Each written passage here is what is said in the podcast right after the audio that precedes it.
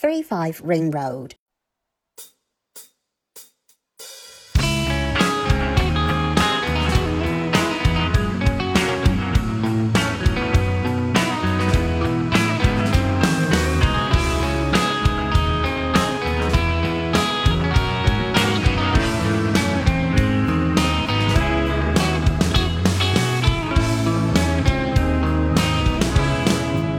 大家好，欢迎收听三五环，我是刘飞。今天邀请到的是 Storm 和江小黑。Hello，大家好，我是江小黑。大家好，我是 Storm。我我刚昨天刚刚看过你的那个上上的那个哦，我看专专场，看到你发那个照片，很感谢对。对对对，然后呃感觉没回 对吧？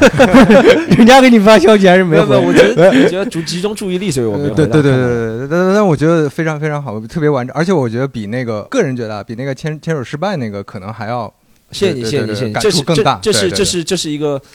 很好的一个表扬，就说明我在进步。我觉得这是一个很好的，谢谢你。跟那个呢，跟中间第四个比呢？中间之前这个他有可能没看过，有个还有一个一场梦一哦场，游戏。对对对对，那那那个没看过，对对，对，然后所以第一那个也没有什么啊那个也没有什么水花。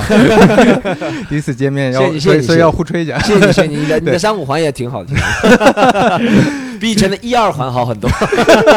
进步了。可以可以，嗯，嗯对，呃，因为今天想跟那个二位聊的还是做喜剧和做播客的整整个的这种体验，因为之前我也跟吕东聊过一次嘛。Podfest，我我记得在那个圆桌的时候，你还特地提到说西坛路是呃借鉴了闲聊，对，有有是有，确实是。对对对，然后嗯还还还让吕东站起来跟大家打了对声招呼，对当时吕东就在我旁边，哦，对对对，所以所以我我跟吕东也很熟嘛，你们都坐在这么后面吗？都在 p r o f e s s 不这么重要？对我我们都不是特别重要，开玩笑，开玩笑，但他们确实坐的挺后面的。对对对对，然后，呃，所以所以这次想聊聊看从你们的视角，因为上上次圆桌也听他们讲过北派和南派啊，大家大家会感觉有明显的区分，包括做喜剧的方式，好像单立人和啊联合国也有一些不一样的地方，所以所以我们就以这个切入来简单聊一下。你入行应该第第九年，我记得差不多第九第九年，对嗯你这九年之间，你感觉有什么哪几个明显的变化吗？有什么很多不一样吗？我如果我我我觉得我和小黑的感觉会不一样，我先说呗。我我觉得我的感觉，这个行业变化是从九年前真的是完全都没有，对不对？我也和挺多人说过，是完全都没有，没有中文市场。九年前，九年前你应该没有上进入呀。我觉得我进入二零一二年，进入哦对啊二零一二年但。那个时候应该有听的，对吧？就很小众。我我很我是先从在 YouTube 上翻墙看，翻墙不推荐，这个违法性。但是我从翻墙看，九年前是看了之后就觉得，哎，我我一直想讲，因为我那个时候已经到了二十五岁差不多了，然后我想我要就要为梦想拼一次，你知道吗？小时候喜欢过很多事情，但没有坚持下来。我觉得我要梦想拼一次，打篮球，然后还喜欢什么做模型，还喜欢什么修车，我就学修车嘛，修车，对，喜欢车。这都没有坚持下来，然后所以想为梦想拼一次，然后就上台。那个时候第一次上台是在英语的场合，因为首先看就是英语，而且那个时候意识到这个东西好玩的，其实在上海也是一些老外，在上海的老外，所以就是和他们玩的那个。哎，刚开始是没有中文的场子是吧？没有没有没有一二，现在我我后多很多年后听到二零一二年其实也有，但真的是很就哦，是就一二年的私人之间的嗯那种，也不能算开放麦什么东西。那个时候有没有那种已经传到国内的，比如说字母组翻译的一些资料？哦，有 有有，我那个时候特别喜欢看一个人，一个是古大白话，还有一个叫做少数派 Memetics，应该是这个人，少数派老师，他是住在一个无锡的，我还和他见过几面。嗯，他翻译了几个，尤其是他翻译了一个对我影响最大的是，他翻译一个华人的，那个华人叫不是周旺，不是黄西，是叫申万，我不知道你们知道吗？王有申有印对对对他，翻译的第二季就是华人，我想我我原来原来以为我只喜欢看那些黑人白人表演，对不对？后面我看哇，华人也能讲，中国人也能讲，华在美国那个华人他用英语讲的，对不对？然后我就觉得哦，原来黄种人也能上这个舞台是吗？然后就那时候黄西还没出现是吗？黄西其实已经出现了，但黄西哦，那个时候我也看到了黄西那时候，黄西都已经回国了。对黄西回国，但我我说实话，我不是对黄西个人不认可，但我觉得黄西那个我没看过他在俱乐部表演，看到了就是他在白宫，我觉得那个和他们在俱乐部哦，是不太一样。不太一样的感觉。就黄西那个，我觉得他是很厉害，在白宫表演，但不能，我不能感觉我也能上，啊，对不对？我就纯粹因为去不了白宫，对，有可能。但那个这是在夸声我，不是那个。这是在夸黄西，对，真的是啊特别牛逼。那那个人他翻译的是在一个俱乐部里面表演，我就觉得哇，这个可能我也能做吧。不是觉得他的水平不高，但是比较亲民嘛，比较亲民，对，比较接近，感觉离我，就是这是我的感觉。就以前没什么，我们刚开始讲的时候真的是没中文场子的。你说这个，我想到什么？我想到周立波。这周立波那个跟单口喜剧是不是也很接近？他他也算是一个早期传播者吗？还但是他是那种滑稽剧团的人出来的那种，给科班比较多，对，对就给大众的感觉好像是跟自己不是，好像不是自己能参与的一个事情。就是说，你从如果从一个俱乐部走出来的话，好像大众好像都会觉得我也可以去试一下这种感觉。对对，对，确实周立波，因为从小我们从小也看，对十五六岁就看了，然后但他给的感觉就是他是要十岁就进滑稽剧团练个三十年，哦，就跟相声很像。对，中间还要吃官司，然后 还要逃到日本去，对反正要经历很多波折才出名，对不对？一般人很难企及。对，周立波的，而且没法把它当业余爱好，但是你你单单口喜剧可能很多人就可以随便，叫周末来说一下嗯之类的，啊，对一开始我们都是业余爱好呀，对不对？，对，都是业余，都是业余。对，啊对现在有很多业余的嘛，现在有很多业余的，是的，是的，是的，赚钱是吧？确实现在有很多这样。对 对。哎，你刚才说古大白话，我上大学的时候感觉他就是最重要的嗯，呃英文世界的文化的一个 桥梁一个桥梁一个桥梁，非常重要。他是他他翻译了很多东西，可能不止单口喜剧，可能各种的脱口秀、各种影视节目。是的，是的，是的。他比较好的是，就是那个年代其实是这样，就是你英语虽然好，我自己觉得英语还不错，我的英语听力 get 不到梗是吧？对，但但有一些觉得是他翻译之后你会更加懂得，因为有一些是喜剧圈内或者你经常看才知道了一些，比如人名啊，或者一些内部梗啊，或者怎么样怎么样。我觉得他这个会帮助很多人喜欢上这个东西。对，而且他很贴心的在上面会加注释。注释，对对对对对对，而且它整合在一起了，就感觉这是一个文化的一个圈子的一个事情。本身零散展开来，没没办法把它关联起来。嗯，等到它连整合在一起的时候，你感觉好像这是有关联的，然后你会看到这对对对对，他做那个美国版吐槽大会，他做了每年都做，里面会有 callback 反复用的梗，他得会解释。我觉得对对对对对，这这个挺重要的，就是因为他懂。嗯，他他确实就是还如果你要硬。我们硬要说的，还可以加几个人比较呃这种帮助。那盖柴小姐，对不对？对盖柴小姐盖柴是我们早朋友，早是早期的布道者，对对对，他确实是影响了挺多人。大家很多人就是看了之后，因为你一看如果不懂，就很容易放弃，对不对？你看了懂了，喜欢了才会接接受，对不对？嗯，对而且他们本身是很资深的那种粉丝，他们能就是把他们的那种喜好，就是他们对那种东西的喜爱带带动你这种的感觉。就就像刚才 Storm 说的，其实有一个比较亲民的俱乐部或者一个场地，大家的这种参与感比较强，这个圈子就慢慢做起来了。对是有这种感觉。以前我们我们刚开始做的时候，一二年，我是一二年十一月份，十二月初吧，应该是讲开始讲第一场，然后是在一个叫空腹 comedy，现在已经没了，但圈内人都知道，就是也也是现在山羊。盖柴之前做的是吗？盖柴是山羊，山羊就用了一山羊个场地，空腹的 comedy 是山羊的前身，就这样一个场地，然后呃是一个澳大利亚人做的，当时一个澳大利亚人做，然后他其实当时做了，我知道他也是按照兴趣啊，他当时有自己一份工作了，他是替别人做兼职记者啊什么，写一些财经类的报道，他不是英语老师，啊不是英语老师，他很恨这，因为澳大利亚人教英语也教不怎么好，开玩笑，但但确实他不是英语老师，他就是呃把自己挣来的钱。那个时候，那个相信，就现在有人和我说做脱口秀俱乐部不挣钱，我是不大相信的。就我自己也不可能和别人说不挣，但那个年代我们和他一起做，知道是真不挣。也很难想象可以挣钱。那时候那个是真的，就是怎么说，嗯嗯没我不可能看到，除非他在里面经营一些我们不法的生意，但没有钱能够看到的，对不对？就每场都是就是你开放卖，你看不到钱的可能性，就连票都没法卖。对每场都是开放卖哦，哦每场都是那那靠靠靠什么呢？靠热爱，就是靠热爱坚持，就是而且观众都没，基本上就是靠十几个演员、四五个脱口观脱口秀观众、开放麦观众，他帮你试。调整一下，你觉得好不好？然后呢，你这段唯一能挣钱的机会是什么？就是他们每一个月有一次去，他们当时在苏州有一个小的场地，那个场地苏州的老板能帮他们卖一些票的，一百块钱一张，可能卖五十张票，然后分到他这边分个两千块钱，他给演员分个五百到七百，然后自己再补贴一些其他，差不多就这样，一个月就这个一次的机会。但他这些段子怎么能出来？就是靠平时在上海的试试讲。那听起来好像跟相声早期有点像，就十年前、二十年前对对对。可能但但是他们还能收票，就虽然人少，但是他们能收票的还是，但但是呃单口可能真很知道人知道的人少，就是那个年代，虽然咱们知道古大白话，但大多数人都不知道这些东西，对不对？大多数人那那有意思的点就在于，像单口它发展起来，除了脱口秀大会，还有什么其他的一些一些导火索吗？就让这个大家都知道这个事儿了。我觉得如果国内的话，大家应该是今晚八零后吧，对吧？如果是线上节目，第一个应该是今晚八零后和恶毒两欢秀。然后大家觉得啊，美国的模式是可以，就是对于我们本身非从业者来说，他们可能从业者觉得，呃，就是搬美国的模式这种，他们开始搬了以后，我们觉得，哎，我们好像所有的人都可以在就是有一个像美国的演员一样，我们也可以去努在线下进行努力，然后去上那个节目啊，这种什么，会有这种想法。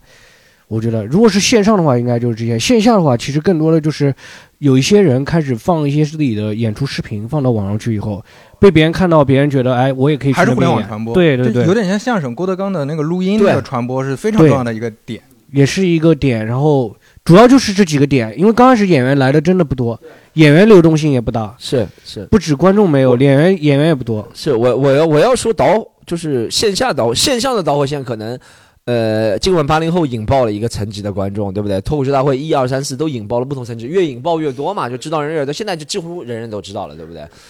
但你说这个行业要成就是有观众也有演员嘛？演员，说实话，我是觉得大多数演员，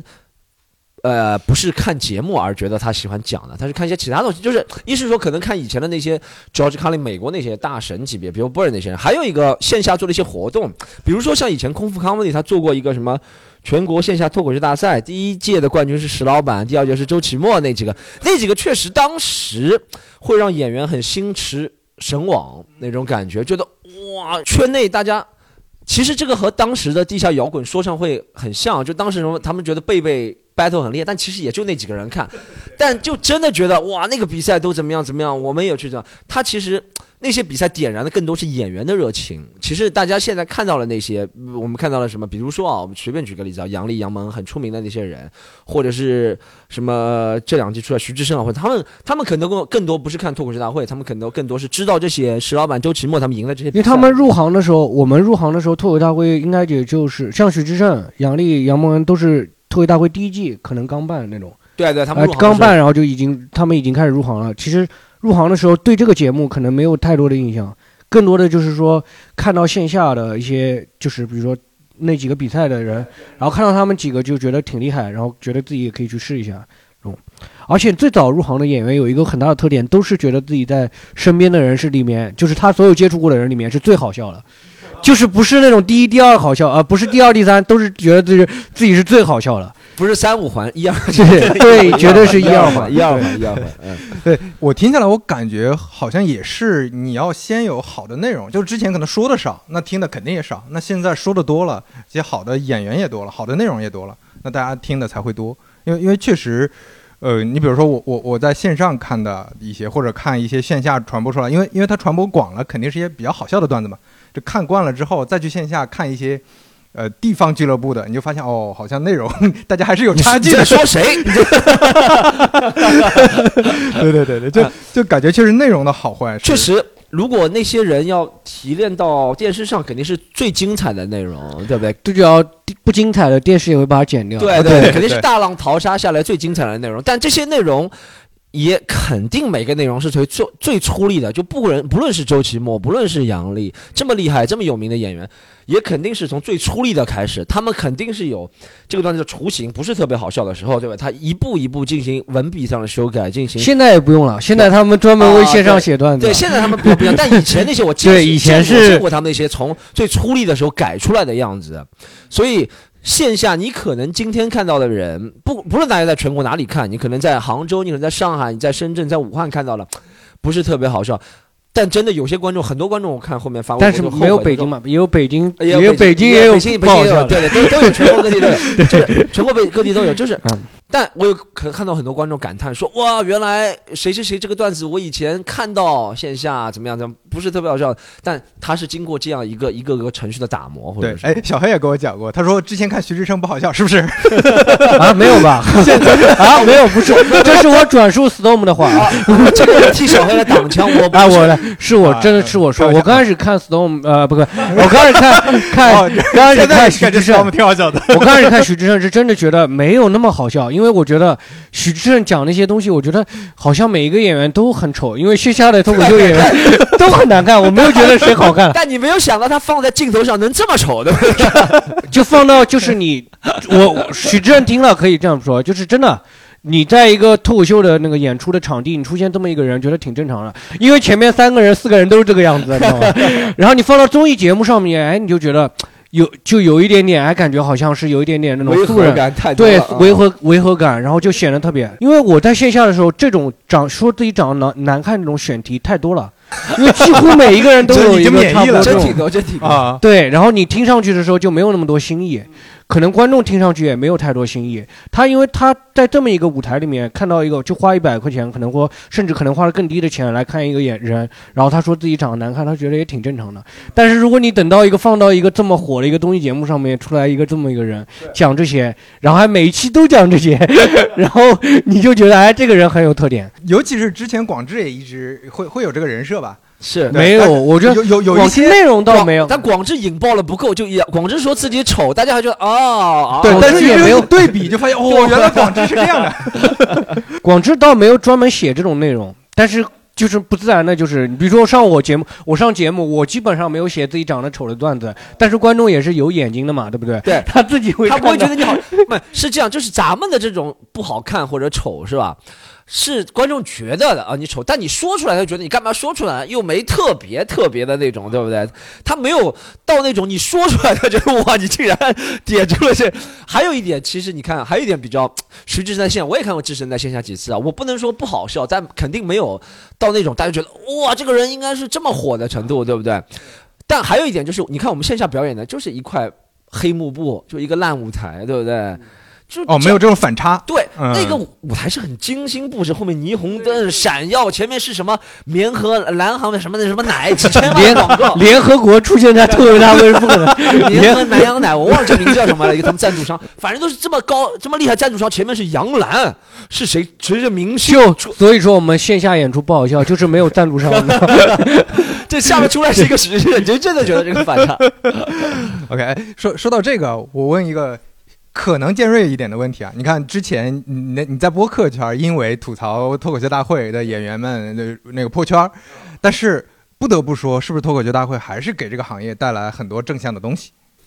哦，有有肯定有，对，那个负向的都是他总结出来的。就就最直接的来正负都有，正负来。听你演看呃看你演出的人肯定变多了，对吧？但我觉得是这样，就是嗯看我演出人变多是，我不一定是个好事儿，对吧？不是啊也不是 没怎么可能不是好事这呢？是好事，好事但我觉得看我演出变多，看就比如说看我专场变多的人，我觉得你说脱口秀大会有影响吗？有影响，但我觉得更多的是我自己累积下来的这个，我可以这样很负责任。我说看我们一些拼盘的不一定，但我看自己专场的，大多数应该是我自己累积下来。但你说脱口秀大会有影响吗？有影响。但你这么说，今晚八零后有影响吗？有影响。发明话筒的人有影响吗？有影响。发明电视的人有影响吗？有影响。发明台灯的人有影响吗？爱迪生有影响吗？也有影响。我觉得这些都是在变换当中都会出现的一个工序。我不是去否定脱口秀大会它这影响，但我觉得它不是起到决定性作用。如果我或者是我们线下其他演员局 A、B、C、D，他能这样，脱口秀大会没那么那么对我们个人没那么大对。其我你怎么说？我也不想说的太难听，不给大家造误会。我觉得脱口秀大会对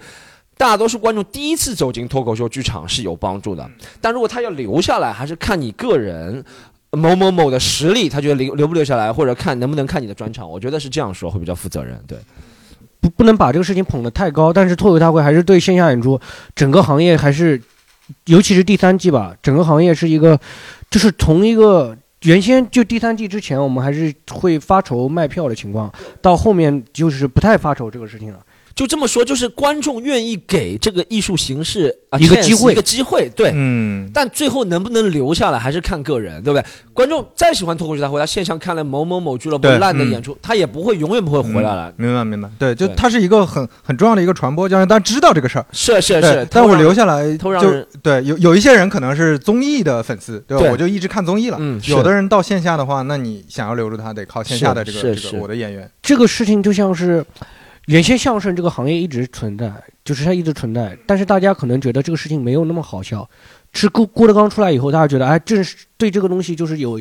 相声可以关联到好笑，就是脱口秀也是我们一直存在，可能观众也会知道，就可能他也会看到这个票，但他不会联想到这个事情会那么好笑。等到脱口大会第三季，确实一个很好笑的一期节目，或者说观众很喜欢的一个节目，然后大家会对这个脱口秀三个字觉得它是好笑的。但是你个人如果好不好笑，这还是要他们自己来看的。就是他们不会因为你是一个脱口秀演员，他就觉得你好笑，他只会觉得脱口秀是一个好笑的东西。他现在观众是认可了脱口秀这个行业，他对这个行业有一个认知，有一个认可，对他可能就不陌生了，以前。对不陌生了，可能。他听到这三个字，现在知道具体是什么样了，对不对？然后他会觉得这个是一个值得看或者说有兴趣的一个事情，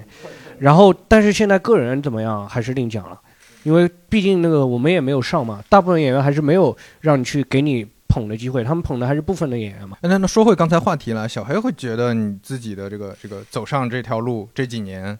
发生了哪些事情，有哪些变化？比 Storm 要晚很多。我是因为他一二年的时候，我还是在上大一，我还在外地念大学。我是一一八年，一八年我大学毕业两年以后，一八年也是下半年，大概十月份、十一月份开始做脱口秀。当时我就是想法就是觉得自己特别好笑，然后我就想去尝试一下。就是你是最好笑的那个，对吧？对，我觉得我在我身边的同朋友里面是最好笑，而且我那一期看了一期那个喜剧联合国的开放麦，好像是六七月份的时候看了一个开放麦。哦这个概括概括，对，然后那一期 那你没和我讲过这个事情。然后，然后那一期是一个，也现在是一个抖音的大 V 在主持了。那一期整场节节目下来，就是？有谁？有很多人，有很多人，那个时候但是会有很多人，但是基本基本上现在都还在这个行业里的人，然后当中就一个人挺好笑的，就一个人挺好笑的，是我等到最后，然后我们看了一下那个人，哦，那个人是爱奇艺脱口秀大会第三名，你是第二名吧？哦我是第二他是第三名，那个他第二第二名。我想，哇，那全国第三名也就这么好，也就这个水平。我说，哎，那不来试一下嘛？然后我就等到九月份，然后开始发稿，然后后面开始就是上第一次开放麦，然后第一次开放麦就讲的比较拉胯，然后后面就大概我十月份那个时候真的跟现在完全不一样。那时候十月份，比如说全国也没有那个全上海没几个开放麦，然后十月份报了开放麦第一次。主持人介绍我，我下去以后，主持人介绍我说：“好，给这个演员鼓掌，这是他最后一次演出。” 然后我就一个多月就没有再报上过开放麦没有报上，过我以为这个就真的是我最后一次演出了。后面又后面又再上了几次开放班，然后第三次我就开始主持了。就我记得第三次开放麦就已经有人找我主持了，持了啊，，对，已经找我主持找到了。感觉了，感觉那时候第二次讲完以后，我记得缺人嘛，应该是 也是缺人，对。然后第二次讲完以后，我就记得当时就已经可以，那个时候真的开放麦就是所有的人，你所有的人都可以见到，什么张博洋就在后台，什么都在后台，呼兰啊 Rock 都在后台，都能见到。那个时候是大家都在开放麦，而且那个时候也没有人有很多什么商务啊那些任务。对，可能我就我讲一个段子，我就记得好像是没有别人笑，就张博张博洋一个人在那边笑，就是但是产生了什么共就情吗？你还觉得很爽，你还觉得自己就讲完一个段一一场演出没人笑，然后就张博洋一个笑，你还觉得自己挺牛的，只有行业里的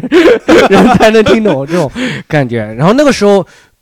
真的开放麦是一个，就是像现在那个时候要做很大心理的建设。我不知道 Storm 刚初期的时候怎么做建设，因为那时候我那时候有一个厂牌可以说嘛，现在不在了，叫扑哧。他找那些场地都是在咖啡厅里面啊，可能别人在那边喝咖啡，然后你在上面在那边搬一个台子，基本上全是这种吃饭拉个帘子的，对，吃饭拉个帘子，全是这种场地。然后你去那边演出，你觉得自己也有本职工作，也没有说不算有头有脸，也没有到这个地步，你 知道吗？然后就是那时候做演特别像卖艺那种。对，嗯开放麦那种不是卖艺啊，你要是卖艺还好一点，就观众都不知道你是什哦，么东西，不不知道你是在干啥。对，不是，然后你哦，那边你这边拉个帘子，那边坐三个人、四个人，是两个人或者怎么样，然后你就上台讲，就就然后讲，五个面孔就对着他们讲是吧？而且下下面他不是你看我们昨天演出，剧场里面肯定是很好调节音响，或小剧场是挺好调节。那个时候是一个拉杆音箱，对不对？对，一个拉杆音箱，对，真的是拉杆太音箱像麦艺，就就跟那个天在那个天桥天桥下面唱歌，我觉得去过那几那个地方，我也去过几次，差不多差不太多。那个时候，需要但是心理建设真的很大。但是那个时候陪还是有很多演员能坚持下来的话，说明是真的热爱。因为首先你看不到钱，因为那个门票两块三毛三，你知道吗？你卖一百张也不可能给你钱的。然后，然后另外那时候看不到钱，如果能坚持来下来的演员，现在很多就是那个综艺节目里面火的那些演员，很多都是从那里面走出来的，说明他还是真的挺热爱这是个事情的哪一年啊？？一八年的时候还是这样，一八年的时候，从哦一八年到一九年年中都是这样真的没对，一直到一九年年中都是这样，对对一八年一直到一九年年中，讲了一年，那这么说的话，之前能商业运作的厂牌也很少。没有。没有能商业运作，没有能商业运作全中国一个都没当地人不行吗？也不行。你知道那个哦扑哧是谁办的吗？就是我们现在综艺节目效果办的，对效果效果都卖不出票，你其他的人那个时候，那个时候我还自豪。有一天晚上，真的，我那时候就办喜剧联合国，对不对？有一天我还自豪，我那天晚上卖了三十五张票，我已经觉得很少。礼拜五晚上，后来是呃扑哧有个员工走过来说：“哎，你们怎么卖这么多？我们今天才卖十几张。”就效果当时就晚上全上海只卖十几张票，这是真的。那时候效果的人还会互骂，他会骂那个运营说你们做的不不得力，Storm 跟你们用了同样的演员，为什么他比你卖的多？真的，是我在三十几，他都是对，他们会通过这个贬低自己的线下运营，说你居然跟 Storm 卖票一样多。确实，那个时候真的，全国就没有单立人，也没有单立人在北京也是一周一场演出，四十个五十个人。那个时候 IC 我们和石老板那时候石老板还会去那种电影会啊，分享电影分享会，然后说，哎，你们看完电影，我上来讲一段。段。对，那时候会干一八年的时候还是这样，对。类似很多这种事情，类似这种事情太多了。那真的是很多都潜伏了很多年，才慢慢就正正正正常你运营。说真的有看到现在那么多观众，也真的是最近两三年的事情。对，就是脱口大会第二季起来一点，然后第三季火。对他，是他是会，刚刚我说他是肯定是让很多观众愿意第一次走进这个剧场的。但是也不是每个俱乐部好像都很有观众，现在 呃，现在还行，现在基本上就挂了脱口秀名字，就基本上还是可以卖票的。嗯，还能对对，不会特，就是在周，我觉得在周末不会特别惨。对，起码可以赚钱。周中挺惨的，现在有现现在因为这东西是这样，就是。呃，大家知道了之后，我是这样分析观众心态。大家知道了之后，他会去看，对不对？比如说效果，或者是比较好的厂牌吧，不要有名气的人。周奇墨的票卖完了，我们知道周奇墨酒店周期票卖卖完了，他就看我家附近周围，我住静安区，我住黄浦区，周围有什么剧场，他找一个近的，他就看了脱口秀。他如果喜欢还会来，不喜欢就永远不会来看了。那我现在感觉。大多数观众看了是，他对那个期待太高了，因为线下的演出很难，就是几十块钱门票的是很难满足他那个对东那个想法的，所以观众可能现在观众在就是但也比之前好演，也比之前好，起码观众有一个期待。以前花四十块钱的观众，他会希望就是，哪怕你是脱口秀大会阵容的演员，然后现在阵容的演员，那时候已经哦，八零后对对对八零后的演员来了来了一一炮阵容，对吧？都是线下最强的那种。对对，那个年代八零后卡斯啊什么的，是是那个年代看到就算也是梁海源、斯文、陈露啊这个阵容啊，一百块钱观众也觉得亏，是是是，对哦，就是觉得亏对，。我我刚才就想说，这就预期的问题。就比如说，我我现在知道哦，大家是这样的水平了，那我在四十块钱去看，好像差一点，哎，我我预期达到了也 OK，也是我我也不会预期他们说的跟跟那些人一样好。其实线下演出的水平，你看之前可能我觉得比现在可能还强一点，还要强很多。对比之前就是一八年就一九火之前一九年之前，线下演出是很就比如说像我现在的水平，最多就是开场给你主个持，我不可能到第二、第三、第四位了，就最多开场主个持那种水平，就。那个时候就这样子演出，你卖四十块钱或者五十块钱或者八十块钱，观众来都是大部分观众还是有黑脸的，基本上是每场我就没有看到哪一场就是很少，几乎很少。对，除了那种专场可能稍微会好一点，但是那种拼盘演出基本上观众都是黑脸的。你像现在演出，虽然说观众会预期很高，对吧？预期很高，他对啊觉得线上是很好的内容，可能也确实是整合了一批很优秀的演员的最好的内容放去播，但是他们现在花了更多的钱来看线下演出，可能质量变差了，但是他们还是挺满意的。对吧？对我，我觉得这个质量我们也也要为听的观众负责，也不是觉得演出就是对我们行业内的人来说质量变差的意思，可能是现在演员讲的东西没有让我们行业内人觉得哇，这个东西我怎么没想到讲，对不对？但可能这个是更适合现在观众能听的那些东西，对也是因为观众喜欢听的，可能毕竟会不一样，因为现在很多新新呃新观众嘛，对对他们可能听一些老的也能接受。对，但是你们听的时候，你们可能行业内的视角觉得，哦，他没有太多创新。对对，有可能对对有可能大家都说过有可。能是这样，是这嗯样。对没有什么新的元素，可能就是感觉好像是把我们以前，因为他们讲一些东西，因为我们如果用他们这种讲法讲，在之前的那种没有办法让观众觉得认可，因为他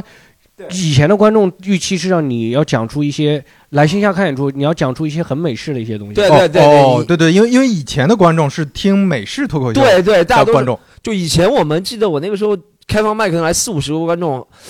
问他们，他们都说你不如什么？我看到 Netflix 上面 Comedy Central 看到谁谁谁谁，现在现在观众都不知道这些。在广深的话，他们就说你不如黄子华，黄子华讲什么？你在讲这个。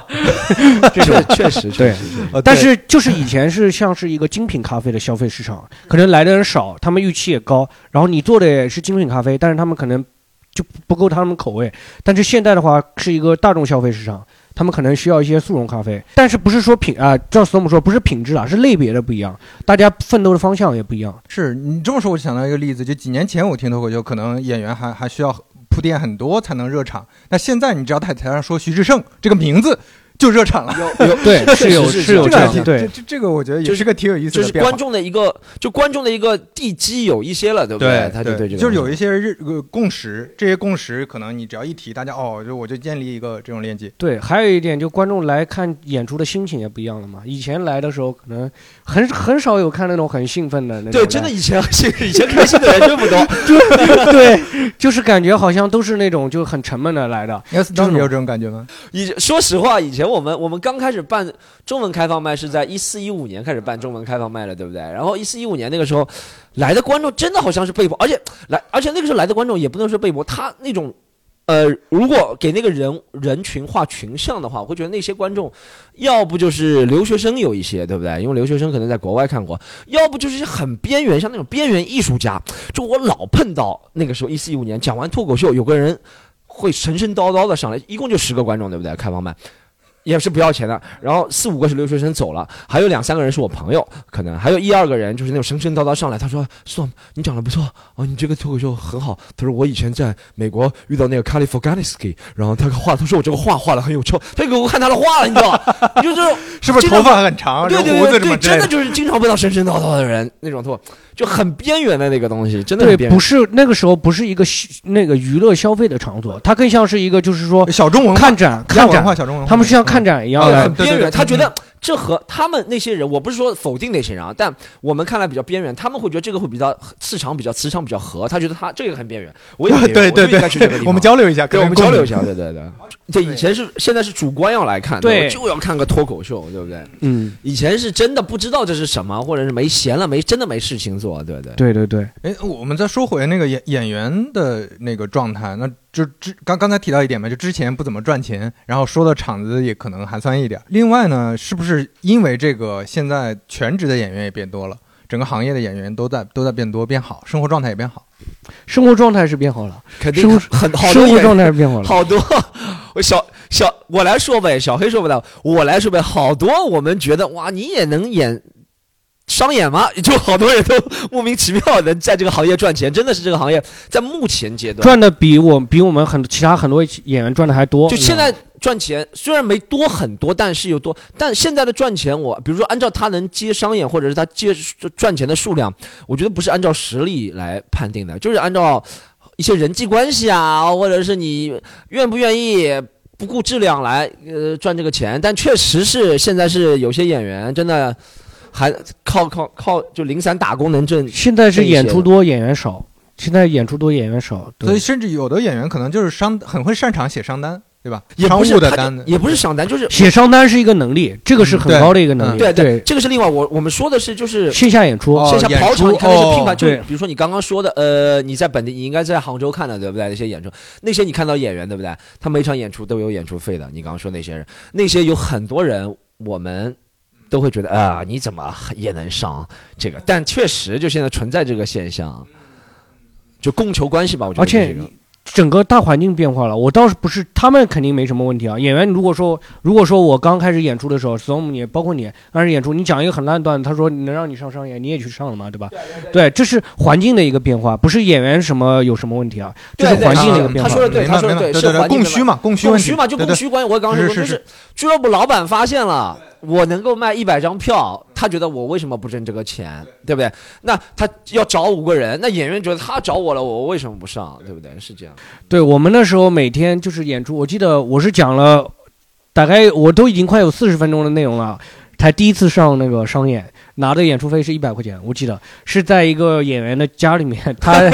办了一个小小型的演出，然后找了大概好像是也就二十多个观众吧。然后二十个观众在他家客厅办了一个演出，他那个场地弄得还，说实话，就这个场地已经比当时的大部分场地好的多得多了，真的，那个场地观众是可以就是看还是有笑声的。然后我就记得有笑声的这个预期太低了。对，那个时候跟我一起去参加那个演出的人，很多也是现在的 明星啊。哦，有有有有，对，跟我一起参加那个演出的人，很多也是那种明星啊，包括毛东也去过，毛东也去过，对对，教主也去过。啊去过很多人。然后那些有名的那些就不说了，然后反正就是，就是那个时候，就是说你要是对我们对我们来说，商演这个事情好像是一个很难的一个事情。也算挺挺向往的。对，就是如果说有一个商演的话，就是包括。比如说今天有个商演啊，你会看到后台有四五个人、五六个人都在那边走来走去，对演员都在那边走来走去很紧张。就包括那种我们看的最强的那些演员，都是这样的，都是在门口在很紧张的那种在走来走去。很难得嘛，想把握机会。对，很难得。嗯另外就是很难演，你很很难演演演好这个事情。对，另外是很难演好，然后另外就是，对，也很难得。对，我记得周奇墨之前就讲过类似的段子吧，我记得就应该就是他讲的，就台下就是一个婚礼还是什么，就台下那些人就完全完全不听，然后说大哥说你来唱一首什么歌，就经常遇到这种是吧？这种是商务了，这种的只是拿我就说说商务这种难演嘛，因对为没有预期。我们说的商演是在俱乐部里面的商哦演，就，商演和商务是两种。哦，售票明白售票演明白明白出对明白哦，对售票演出，而且那个时候演出还有一个事情，就是他不仅演给演员看，他演啊不仅演给观众看，他还演给演演员看，看。对，对对对，因为你比如说像 Storm 那时候办专场，能卖一张一百张票，他至少要五十个演员帮他消化 那张票。差不多差不多，对，就是他办一个专场，基本上一半是给演员看的，就是演员看的。差不多。那个时候我们办一场，难得有那么一场商演，其他演员都没什么事，有一个商演，其他演员都来了，基本上所有演员都来了。所有能想到的大佬都来了，都会来看你演你讲了什么什么的。而且那时候真的就是更新的也快，那时候包括所有的演员都更新的快，因为你不仅要讲给观众听嘛，因为观众有的时候还会是新的，但是演员是老的。你如果你这一周再跟他讲你一样的内容，他肯定又出去了，他不会再听了。然后所以说我们那时候更新内容也更新的快，而且有可能你上周刚受过他白眼，所以你这一周要证明的时候，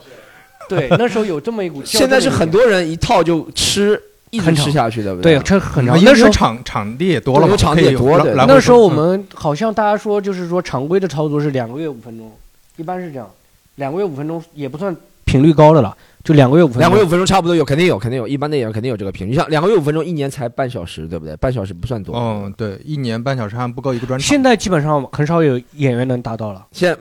我从我现在看每个人都是不换，基本上是不换。对，很难得了。就是可能写完了以后也不会去一直去练。其实这个东西就是一个助推力的作用。我觉得助推力里面最大的一个就是经济的因素。就比如说，现在一下子锐减，比如说我们一下子，就是我诅咒，我不是想这样说的啊，就希望不会发生啊，肯定。但比如说下个月遭一个行行业超大寒冬。一下子每个俱乐部都卖不掉票了，每个俱乐部都砍演出，对不对？砍掉每个俱乐部砍掉百分之五十，那演出少了百分之五十，那剩下来，我如果作为俱乐部主理人，我作为 Storm 来看，我选的人就是在我看来，一是更优秀的，二是他的段子是段子是更多，观众更没听到过了，那这时候就会筛选了，对不对？会遇到这个情况，对不对？对，然后会淘汰一批不努力的演员，对剩下来这是肯定的一部演员就得适适适应这个。对那些不努力的人，里面有部分人觉得哦，我其实天赋还不错，我只是以前懒了，消极怠工了，我现在还想努力，就会出现这样的情况，对。现在这个环境导致大家就是呃，就可以能有点可以这么做呃，就是有有点懒了，有一些。嗯，对环境环境导致你可以懒，对，你还能活下去。以前是真的不行。哎，我我问一个更具体一点儿，比如说现在的演员，我我我不知道啊，就比如一场演出，他是拿抽成还是拿什么？然后他大概能拿多少钱啊？固定演出费，呃，拼盘演出应该全国都是四五百、五六百这样的，不，嗯，就会这样。我觉得小俱乐部，呃，在小俱乐部里面演，指的是在一百个人左右的演出，差不多这个价格。然后再大一点的场合，就比如说我们之前去一些黄埔剧场啊，或者大的场合，也算拼盘，每个人也会更加多一点。然后你说这咱就咱们说的普通售票演出，那如果是做一个演员专场的话，可能会一是会更加多，可能有些腕儿啊或者我们合办的会有，一是更加多，可能二是会有分成都会有，但这是按照你的能力售票或者是能力以前我们是没有想过说拼盘演出是可以赚钱，靠拼盘演出演出费赚钱的。那时候我们都是想着说办一个专场，然后你能巡演，然后一年能赚个十万二十万这样子是这么想的。但现在突然发现，就是市场变成了就是做拼盘更赚钱，就是来钱呢也更快一点，嗯。然后同时现在你可以通过做拼盘走量了，对。但是就是你做专场肯定是赚的更多，而且也更体面，真的。对演员个人来说是这样，对，因为我之前演过一场，我记得特别清楚，我演了一场不是没拿到钱吗？五百块钱，嗯也没拿到钱就嗯不少不多了，大部分还是给钱的。我演了一场就是五百块钱的演出费嘛，然后演完了以后那场演的挺不错，就在联合国这边演的挺不错了，然后演的挺好的，然后那观众出来很兴奋，然后追着我到电梯这边还跟我聊天，然后追着我，我也挺尴尬的，他就追我聊，他最后就在电梯门关上，然后就问了一句，他说：“哎，你那个演出费一场多少钱啊？”我然后我就说了五百块钱，然后他突然一下子就不讲话了。他原先对我那种崇 那种就是认可啊、推崇啊，就全都消失了。我当时就是感觉到还是，哎，演员还是得靠做专场，不能做这种拼盘，你知道吗？不行。我我有时候在想一个问题，今天在我也可以讨论一下，就是五百的，比如说五六百，我们五百对不对？我们自己也还有也有六百，也有一千的一场拼盘都有，对不对？主持人可能稍微更多一点这种这种价位。然后我觉得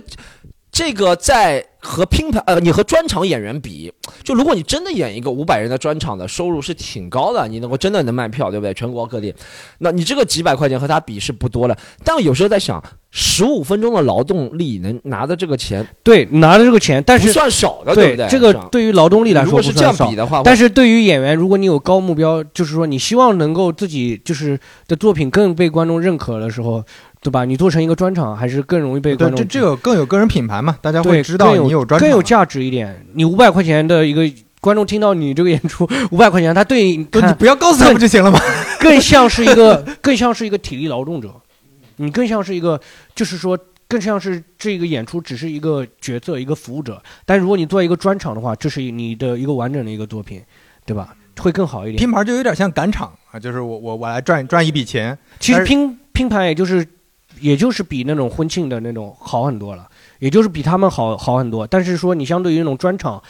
你说国外有几个演员专场演有专场的演员会把自己拼盘的东西那往外放？对对，不大不大不大多。国外国外的生态是拼盘，真的只是一个。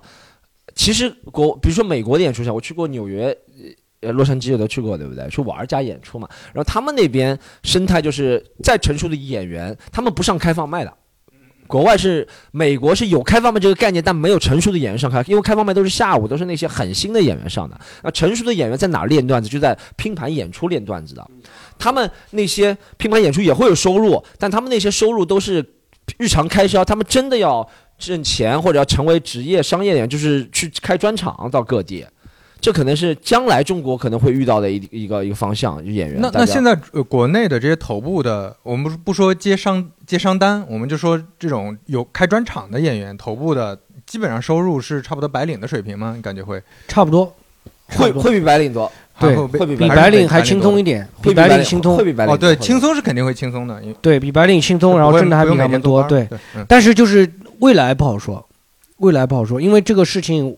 我跟 Storm 也商量我，如如果你真的就是说靠脱口秀三个字去卖自己的演出，我觉得是不长久的。你要靠自己的名字去卖。对，要要靠要看你留得住观众嘛。所以我我们在说，就是问题就是你不能每场演出都是消耗脱口秀这三个字，对不对？你不能让这一百个人觉得被坑了，你确实坑到他们了，你能够卖一百个一张票，一个人卖这些钱，就就趁最近综艺很火，我就去捞一把，这种这种会有。这是真的不长久的，这个呢，这个边际的效益会越来越少。但是如果长期做的话，是不是也也也挺不好做的？因为你要高频的出呃出输出段子，你一个专场可能不能讲很多年。我觉得这个事情正是应该做的事情，因为我们以前大家都是这么做，然后因为那时候大家这个行业更像是一个发烧友的圈子。如果你是一个对一个发烧友有去专注一个事情，那你就是高频带去做这个事情。那那时候我们都还有工作，现在像现在没有工作，反而没有这么去做，就是因为环境变化。如果真真正的你说要目标还很长远的，你追求很高的话，肯定是要高频的去进行创作。哪怕是低频创作，你也是做出精品来，就是十年磨一剑，磨个精品出来一样的。也对，因为你要反复拿一个段子去消耗，然后包括去接商单，你肯定自己创作的内容就慢慢下去了。那对整个行业不一定是好事。对，其实我觉得这个东西，供需它自己会调整这个结构的，市场会调整这个结构的。因为咱们无论在这里 对，有一只看不见的手，对，对，真的是市场，市场真的是看不见，真的到哪一天。就如果这个市场是因为事实证明，就大多数演员如果都不换段子，观众是会越来越萎靡，都会越萎少，人来的少了，那从主办方就开始他开始亏钱，他就掐演出，掐演出第一个就掐演员的，那他会自己会这样的，我觉得还是市场会。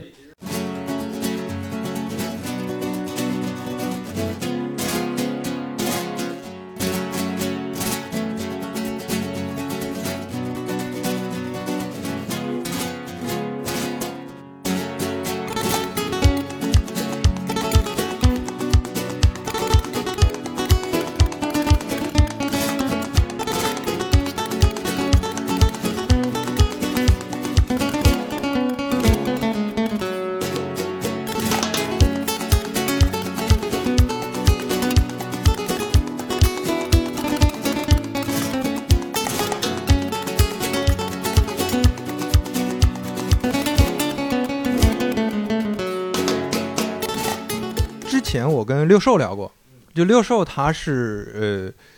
其实包括跟石老板聊过，他们都有一点觉得说，呃，自己是情感障碍，因为都都是北方人，家教很严，然后小的时候呢，没有这种释放的空间。尤其像六六兽之前，就他最近那篇文章，我不知道你们看了没？人物那篇文章，看了看了，对对对。然后因为我跟他之前是同事，我在锤子，你也是在锤子，对对，我也在锤子，哦我们工位不远的。我跟他那个时候比较熟，就感觉他是确实很压抑。然后他后来就就像刚才小黑说的，他有一天觉得，哎，这个这个人也不好笑，在一个酒吧里，他就上台说了一场，觉得哦炸场了。他那个时候觉得太爽了，这个也，然后他就坚持做下去了。包括之前教主也讲，他也有双向情感障碍嘛。就这个这个，你你们个人的感受是什么样的？就比如说你们会在觉得在台上很很爽吗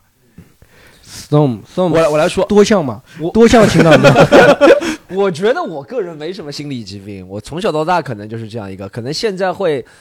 想的事情多一点，但我觉得我心里也不是说他们不行不好，我没有贬低他们的意思，但我觉得我自己应该没有这个，我从小到大就是这样一个人，就挺呃，呃你说你说你说。呃，内向羞怯是有一点的，对外人就一般不熟的人会这样，但我内心还是一个很哗众取宠的人，就时刻无时无刻，我从小到大终于承认了，就我一直承认，我我我无时无刻在想的事情，从小到大就是怎么样让更多的人关注我，但我又很羞怯，小时候。所以很多事情只想到了没做，但长大了可能脸皮厚一点了，就去做了。比如说就发现哇，还有这种喜剧艺对艺术形式，我的天！我第一次看到脱口秀想做就是觉得太酷了，能把悲惨的事情都讲出来，让别人笑，这个事情是太酷了。所以，我其实觉得情感障碍没有，但我是很喜欢让别人就脸皮很厚的人。我是我我我其实人越多，我脸皮越厚。就比如说一对一的时候，我还是有点害羞的，但人越多，就一千五千个人，我越敢把自己不好笑的，就跟人来疯这么说的话会。啊，所以说看 storm 专场，如果觉得不好笑，就是因为座位少了，人来的少了。最好在工人体育馆。来对来了五万人，肯定就 嗯，对，这是我小黑，我我我的话是当初，哎，我我的话倒没有说他们那种真的是有什么心理问题，我就是当初上班比较郁闷，具体为什么郁闷呢？大家可以听《西坦路》第二十三期，还没带货的《西坦路》第二十三期 啊，第五十第五十五分钟开始听，好不好？前啊，然后就是第五十五分钟开始听，然后就当时工作比较郁闷，然后自己觉得自己比较失败嘛，然后当时想要做一些尝试一些爱好的事情，然后我这个人当时做产品，我要想，我当时觉得现在有两个事情，我觉得可以做，一个是做极限极限运动。一个是做那个比较地下的一些事情，然后我就看了一场那个那个网上面那个演出，就是演脱口秀的演出，然后听说有开放麦这个事情，然后我就想，哎，我去试一下开放麦。同时，我当时也在玩滑板，然后但是滑板确实没有什么天赋。然后开放麦这个事情，我觉得刚开始的时候，我觉得哦，原来那次拄拐来的观众就是你啊！没有，那天是感冒了。然后就是就是尝试一下，想。当时是把做当做一个爱好来去做的，然后每天上班就是那时候上班基本上就开始不想别的事情了，就在想那个演出。而且我当时做脱口秀，我还有一个就是做单口，我还有一个奇奇葩的想法。我是看了很多美国演员的那种传记啊，我觉得哎，做这个演出应该是说你做上台演出，然后你就会被人看中，然后去做导演，去被当当做编剧，有点像因为当电影编剧看到人。对，我以为是，我以为我的发展路径会是这么一个样子，就是没有想到后面是专注于线下演出了。因为我之前的时候，我觉得我不擅长表演，就是我不擅长表演，然后口齿也不是很好。我更擅更想的是做一些创作上面的事情，原先是这么想的，但是后面后面发现没有这个路径，好像国内没有这个路径嘛，几乎没有，没有特别成熟的这个路径，对对，然后就是。所以说，然后就开始老老实实的做演出。原先一直都是那种很跳的，就是觉得这个东西我要搞出一些花样来。出个就是路易 C K，他要出个什么江小黑这种类型的一个东西。就是我就是想着做一些那种，呃，影视上面的一些东西，把它照搬到那个那个脱口秀的单口喜剧舞台。我是当刚开始是这么做了，然后演了几次以后才发现，开始慢慢的就是 就是演的不好，然后开始回去会挣扎，或者想这个事情，慢慢就沉浸在这个事情上面了，嗯。啊，我包括我现在的时候，我到现在上台的时候，有的时候羞耻心还是很重的，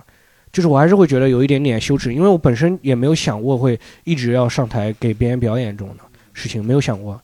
嗯，感觉从六兽、从石老板讲，包括听周奇墨讲，他们还是非常关注评价，因为因为他们对这个事儿非常在意。就是我在台上很因为大家的那个好评或者夸赞、关注很爽。所以，如果他们有人说不好了，那我就会格外在意，就他们会存在这样一种情绪。你你像我看周奇墨在一个杂志采访的时候，他就说最近读的书是《被讨厌的勇气》。呃，前段时间教主也在说这本书。对，好像听到几个人都在说。对，这本书其实讲的就是你不要在意别人评价，它的核心理念就是要课题分离这些。你你们会有这种感觉吗？就特别在意别人评价？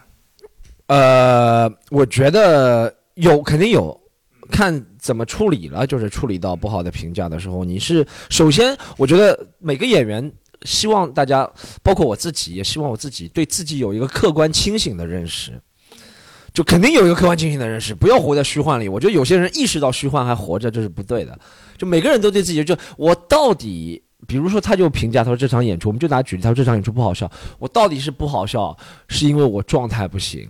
还是我今天心态失衡了，还是我的段子就没写好，还是新段子？你要有客观评价，因为观众是看不出为什么不好笑，或者观众也看不出这样为什么好笑的。因为有时候好笑也并不是自己表演的多好，就是因为这个气氛，你随便讲了两个，所以对自己一个客观评价是很重要。我觉得他们那些可以。可能做，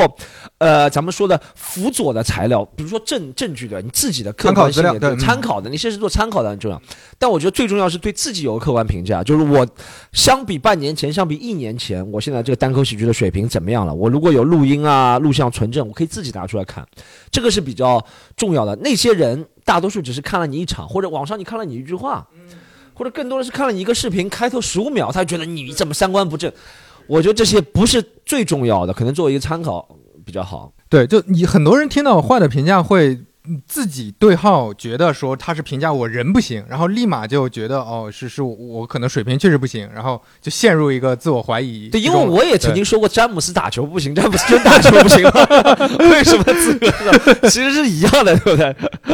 但詹姆斯会对自己有客观评价，到底是这赛季不行，还是我已经不行了，还是对？到底是因为什么？我我该怎么去看待这个事情？是的，其实我觉得最早的时候是没有评价，你那时候关注是没人关注你吗？最早的时候是担心没人评价。我们比如说我们现在做西塘路也是担心，哎，怎么又没有评论啊？怎么就是会担心这个？最早的时候最担心的是没有人评价。然后另外，其实我觉得这个跟自己的状态是相符的。如果说你自己做的不好的时候，你自己也很否定自己的时候，别人再给你来这么一个评价，你会觉得很难受。当你做的很好的时候，你自己对自己这个事情已经做的很自信的时候，再有这么一个评价，你就觉得影响其实没有那么大。你会可以很客观的去，我很自信的去把它怼回去啊，或者怎么样。当你自己做的很糟糕，然后自己也不是很开心的时候，再有这么一个评价，会让自己加倍的难受。一般是这样子的。对，对我我自己的体验，就比如说你刚刚说的，一开始说牵手失败那个专场，然后后面是一场梦一场游戏，到现在上上这个专场，我如果其实我都能接受，我是真的，如果这三，因为这三个都是我自己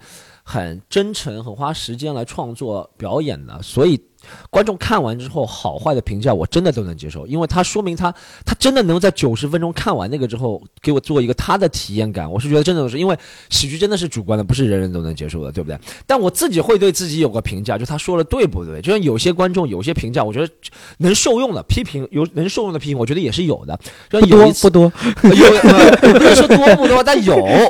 呃，有一次我记得是这样。我在杭州演完那个专场，然后有一个观众，我以前认识他，我以前认识他，虽然不是朋友，但我以前认识他。然后他以前和我一起，好像呃上一份工作的时候我见过他，他来看了。然后看完之后呢，我要去，我说我去杭州东站，他说他也去，他开车送我，对不对？我想，哎，本来要骑电瓶车去的，然后就杭州有电瓶车吗？租的，没有没有，就坐他车去杭州东站了。他说他首先说他很喜欢这个专场，他说他看过《牵手失败》，他觉得这个比《牵手失败》更加呃格局大一点啊，类似的啊，我觉得很好，跟这。每个杭州人都喜欢这么说。我我觉得很好，别人都有进步。他说你这个进，因为我觉得别人说你进步是好事情，因为无时无刻无论什么人，就像你在什么水平进步都是好事情，很好。但他说了一点，他说你这个一场梦一场游戏这个专场，好像在我觉得他听了很认真，他就听第一遍啊。他说你在第六十分钟，他在帮我看时间，在第六十分钟讲的那个段子和后面十分钟有一点脱节，会让别人觉得怎么从突然这个场景跳到另外一个场景了。我自己想。对我其实隐隐约约也是会有这样的感觉的，就是有的时候观众会找出一些点，你自己有意识到，但是没有抓的那么精准。对，就是这样一个批评，我觉得这算一个很专业的一个批评了。这这这不是辱骂，这不是怎么样子怎么样杠你，或这是一个很专业的批评。对我觉得我很能接受，我当时就和他讨论，那你觉得需要一些什么会比较好？虽然不会完全采纳他的意见。但他说了一些，我会参考。但我觉得这种是很好的，这也算一个很批评。他已经能到这个程度的批评了，我觉得他是很专业。所以我是这种程度，我是绝对能接受的。我不会觉得我这个完美无敌，不可能。对，而且有的时候观众给我们批评，我们没改，不是说不接受，而是没想好。对，有有些时候真的没想好这个事情，因为做起来也意识到有点问题。对，但但是我如果能改，找到真的有些意识到问题，我早就改了。对，是真的，暂时目前能力改不了。对，而且是有的时候，就是观众给你的一个评价，比如说我们上开放麦，我们有时候或者说在演出当中，有时候是在做一个尝试，你自己还在摸索。对，自己在摸索，然后观众这时候再给你一个评价的时候，他其实是把你当做一个完整的作品来看。其实我们还在进阶阶段，我们自己还在想这个是的，是的，是的，是的，就是。每一个作品，我觉得这是 billber 下的定定义，我也挺认同了。他觉得。一个段子只有放在 Netflix 之后才到成熟了。你在线下看到它永远在进化，有可能往好的方向进化，有可能往差的方向进化，但它永远在进化。所以大家看的每一场这场演出，它是好笑的，它是不好笑的，它都有可能变化。但变化多少是取决于这个演员个人的一个自驱力，就他有没有那种想让自己变好。但有可能是永远在变化的。我们今天会不会聊的太内部了？都是我们演员自己的内心。没关系，没关系，没关系。三五环，三五环就聊。我之前听那个讲那个。三五环两期，我最喜欢的是讲呃，哎呦那个半佛，也也也挺也挺内部的聊了，但是我挺喜欢听的啊。感觉还是会有共同的一些地方吧，就内容创作上。是的，是内容创作思考。对对，我我我我也喜欢跟大家聊一些我们怎么做事情，而不是就聊一些八卦，聊一些看法。你哎，你想知道 Storm 的内容创作是怎么个流程吗？好，我在这里三五环。公布一下我的内容创作，好不好？来来来来，先到网上看一下国外专场有什么段子，然后再搜一下 最近好笑的段子，然后翻译一下。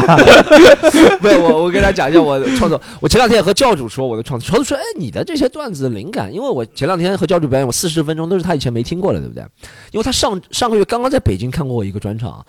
九十分钟，他又听到四十分钟没听过，他就他问我，他说你这个创作办法是什么？我说教主，我真没什么创作办法。我觉得教主总结了那个手册很好，他教新人那些创作办法，但我自己也会教别人有时候，但我真的没什么创作办法。我创作的办法，说实话，就是巧了，嘛，这些事情都落在我头上，这就是我的创造办法。我现在总结下来，我的人生创造办法就是，倒霉的事情都落在我头上嘛。Storm 是可能生活当中没什么朋友，他有什么事情都往台上说。对，这个这个确实是一个，嗯，就是我巧了，什么倒霉的，什么这个那个分手被别人打，什么打别人，什么怎么样怎么样怎么样，都发生在我身上。对，我我是觉得一般人也会发生，但是他可能要么就没有观察，要么，就没有他就记下，不留意，我是不留意，对对对，留意很重要。我是觉得我挺留意这些事情的。我现在变了，你知道吗？我现在变了。我现在第一次发，现在发生所有那种郁闷的事情，我第一反应不是说拿上台讲了，嗯，我第一反应是要找一个人聊天，然后把这个情绪消解掉。对，因为我觉得发现这个事情通过舞台讲，很多时候没有办法。比如说，我之前我妈被罚了一千，就是那个遛狗被罚了一千两百块钱，因为不牵绳被罚了一千两百块钱。我靠，真的，这个真的是。然后我当时第一反应是我赶紧上台讲，然后当时我根本没有想好任何的段子，我就先上台讲了。但是现在就变掉了，线线下演出讲的不多了。但但我觉得你这个遇见的事情不够大，我觉得我昨天违停被贴了巴掌的，开玩笑开玩笑。但我觉得一千两百块钱不算一个特别大的事情。但是那个时候遇到任何事情，你第一想就是说，嗯嗯，就是说我要拿台拿到台上去讲。但现在的话，我变了，我现在要说我要让自己活得快乐，对 我要自己活得快乐，我要先有道理，我确实真的没人讲，我只能这样。哦，对，我觉得这个是性性格不一样的问题，就 Storm 无所谓嘛，这个，嗯但没有，我转变了。我是觉得上台讲呢，虽然说能把钱赚回来，但是情绪上 消化，对情绪上消化不好。就像你昨天讲听到的上上那那一系列的段子，真的就亲身发生的，但我心情真的确实话挺不好的。我讲的时候每次心情也不好，但这个呢，我也觉得很诱人，观众很想听这种东西。嗯，这其实就是一个矛盾。对那我觉得这个这里面就是更更重要的还是你你像你讲的那种，我很喜欢你讲的这里面很多生活化的段，你比如说你点单，你这骑电瓶车，什么住酒店这些，对对其实都是日常生活中有的。他他虽然虽然也是有编的部分了，有有有但但是这些都是日常的观察，大家就会有同感。这个这个东西我觉得非常重要。哦，这个其实也就看，哎，你这个说的这个要用到一点，就是留意不留意了。有人留意，就有人就是我是很容易，其实我觉得也不是留意的问题。如果我要更粗粗粝的、粗俗的给大家讲，就是我容易被别人挑起情绪。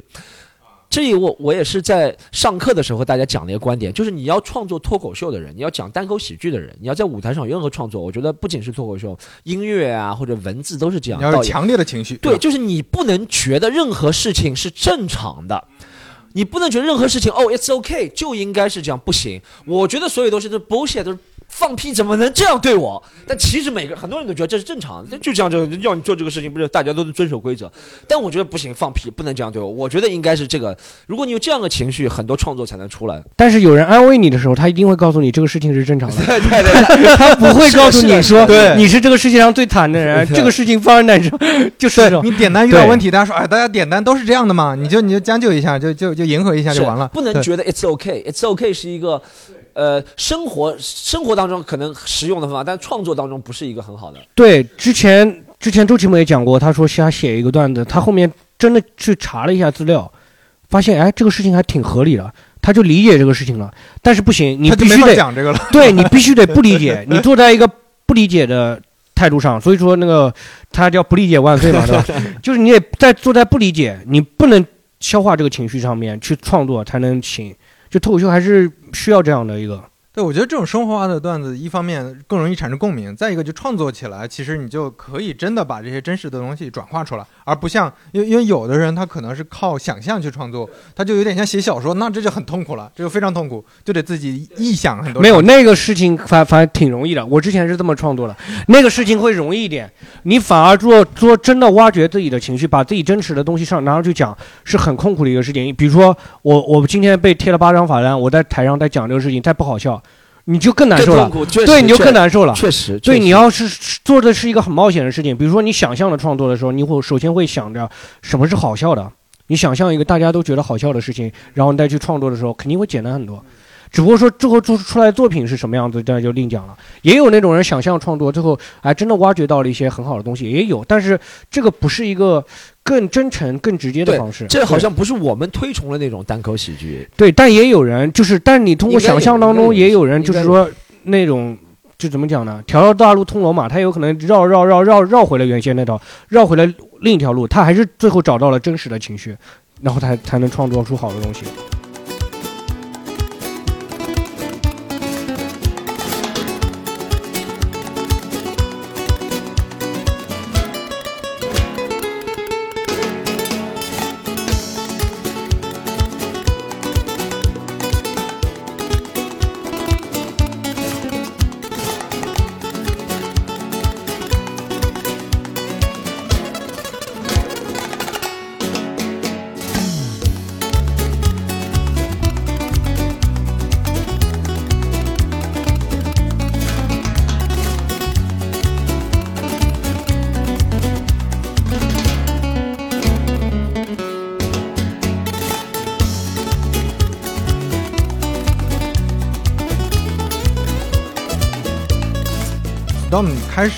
们开始做西坛路是一个什么样的起起源？我们做西坛路是一开始是我们公司嘛，我们喜剧联合国这个公司嘛，然后我们想做一些多元化的，就别人一直就我每碰到朋友，对不对？那些朋友他们做商业的朋友，他老是给我聊什么矩阵、什么内容裂变，你懂吗？就是嗯嗯，就是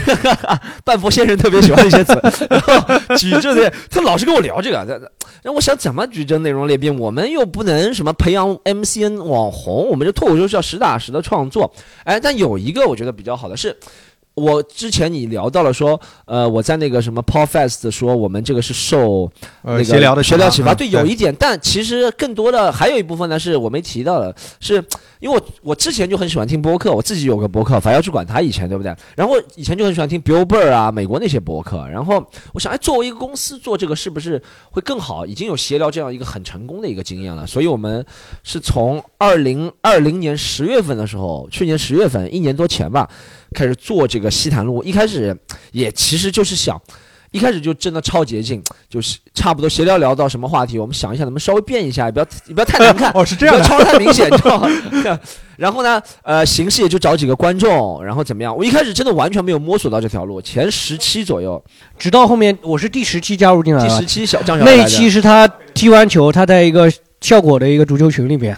然后当时效果足球群里面踢完球，他说我们聊一期足球吧，我说哎，我那我就去了。哎，你现在还在效果的足球群吗？呃，在那个群里，那个群因为最近没什么活动了，在在他们也没有留意到这个人还在。我以为你的播客完了，已经在都都不在了。在在足球群，现在这个如果被他们听到就应该不在了，但是但是但是在在在。是呃，一开始前面做了九期是另外一个同事负责了，然后他离职了，然后那个那前九期确实没做出什么东西，一点我们就是九期前九期跌了很多跟头，就是哎，这个好像这样尝试不行，这样的听感不行，技术方面也有问题，然后观众也找了不对，我们聊也不会互相聊，默契也没打好，找的嘉宾也不对。其实做到第九期那个同事离职的时候，我个人已经快要放弃了，因为我觉得要我再兼顾这个东西是挺累的，我还要想主题，要选人，要找观众什么东西，挺累的。然后他离职之后呢，我想再聊一期吧，就聊一期就和小黑，然后又聊另外一个嘉宾阿迪，对不对？我们三个聊了足球，对那个是我们最惨的一期，说实话。对，就来了三观观三观众，对，免费来了三个观众，然后那三个观众好像有一个人还不懂球，他就是想来，然后我还聊足球，足球这个东西还很难聊，对不对？不是和专业的人，对不对？而且我们自己，因为我们一开始觉得自己很懂足球，聊着聊着发现也不是特别懂，聊不 对，下去了是吧每次聊着聊着就说，哎，那个球员是那个叫什么？哎，叫什么？百度一下。因为我们因为我们是这样，一开始聊什么 C 罗、梅西人人都能聊，聊到什么九十年代克罗地亚队、乌拉圭队，你就真的很难聊了，然后就真的很难，就很尴尬。哦，是第七期，第七期。啊，第七期足球，那嗯。那个同事第六期前六期就走了，然后呃，但聊完之后呢，小黑给我发了个短信，因为我和打了电话，打个电话想说说我说哎，我们一起，我说我来做主持吧，我给你做主持。对他有兴趣，因为他也知道我说我们嗯前面的同事离职了，哈，没人没人做对。我，而且我很想做播客，然后我想了很久关于播客应该怎么做，我想了很长时间这个事情。我如果自己做的话，做什么样的播客？当然也是在摸索阶段，没有那种很明确的。然后等到就开始我进来的时候，storm 说好呀，然后就我们一起开始录了几期。刚开始录几期其实也一般性，但是那个时候我们想到最捷径的方式是先找有流量的、有名气的人来跟我们聊他们专业的东西是。蹭别人名字对对，对，蹭别人名字是实话实说，会蹭稍微蹭一点。那时候有有有，对，想发挥我们的长项，就是强项，就是我们强项就蹭，幽默，幽默，强项还是幽默，就是说把他们的专业的东西聊得更幽默一点。但后面录了几期，感觉好像又有点不尴不尬的。呃闲聊也是这样，他们请那几个专家来聊的时候，会会出现问题的。就因为你一一旦插科打诨，这种专家就聊不下去了。对他接不下去，对就没法接停滞，气氛的停滞的，对气氛很奇怪。嗯，对，关键是我们还有一点，就是我们文化水平又有点低。对，然后那个专家聊完了呢，我们插科打诨还真的插不进去，倒也没有了。其实可以的，其实可以的，开玩笑。就是我们聊了几期，后面发现也没有找到自己的那个模式。嗯，是后面有一期，我就记得好像聊一期，我们之后我们在楼下就是喝酒，我当时就拿了拿了一个想法，我当时有一个想法，就是说我我一直觉得就是播客。现在我们做了很多播客，我看了一个研究，他说播客的听众很多都是学历的研究，很多都是研究生以上的学历，就是说，我觉得是这样。的，研究，对。研究生的学历，对，你说反了，说反了。就是对，就是关于学历的学历的调研啊、一个调查报告说播客的那个学历分布，我觉得如果都是这么高层的、高层的、高级的，不是说学历代表什么，但是说如果都是这么一群听众的话，说明这个东西不够大众。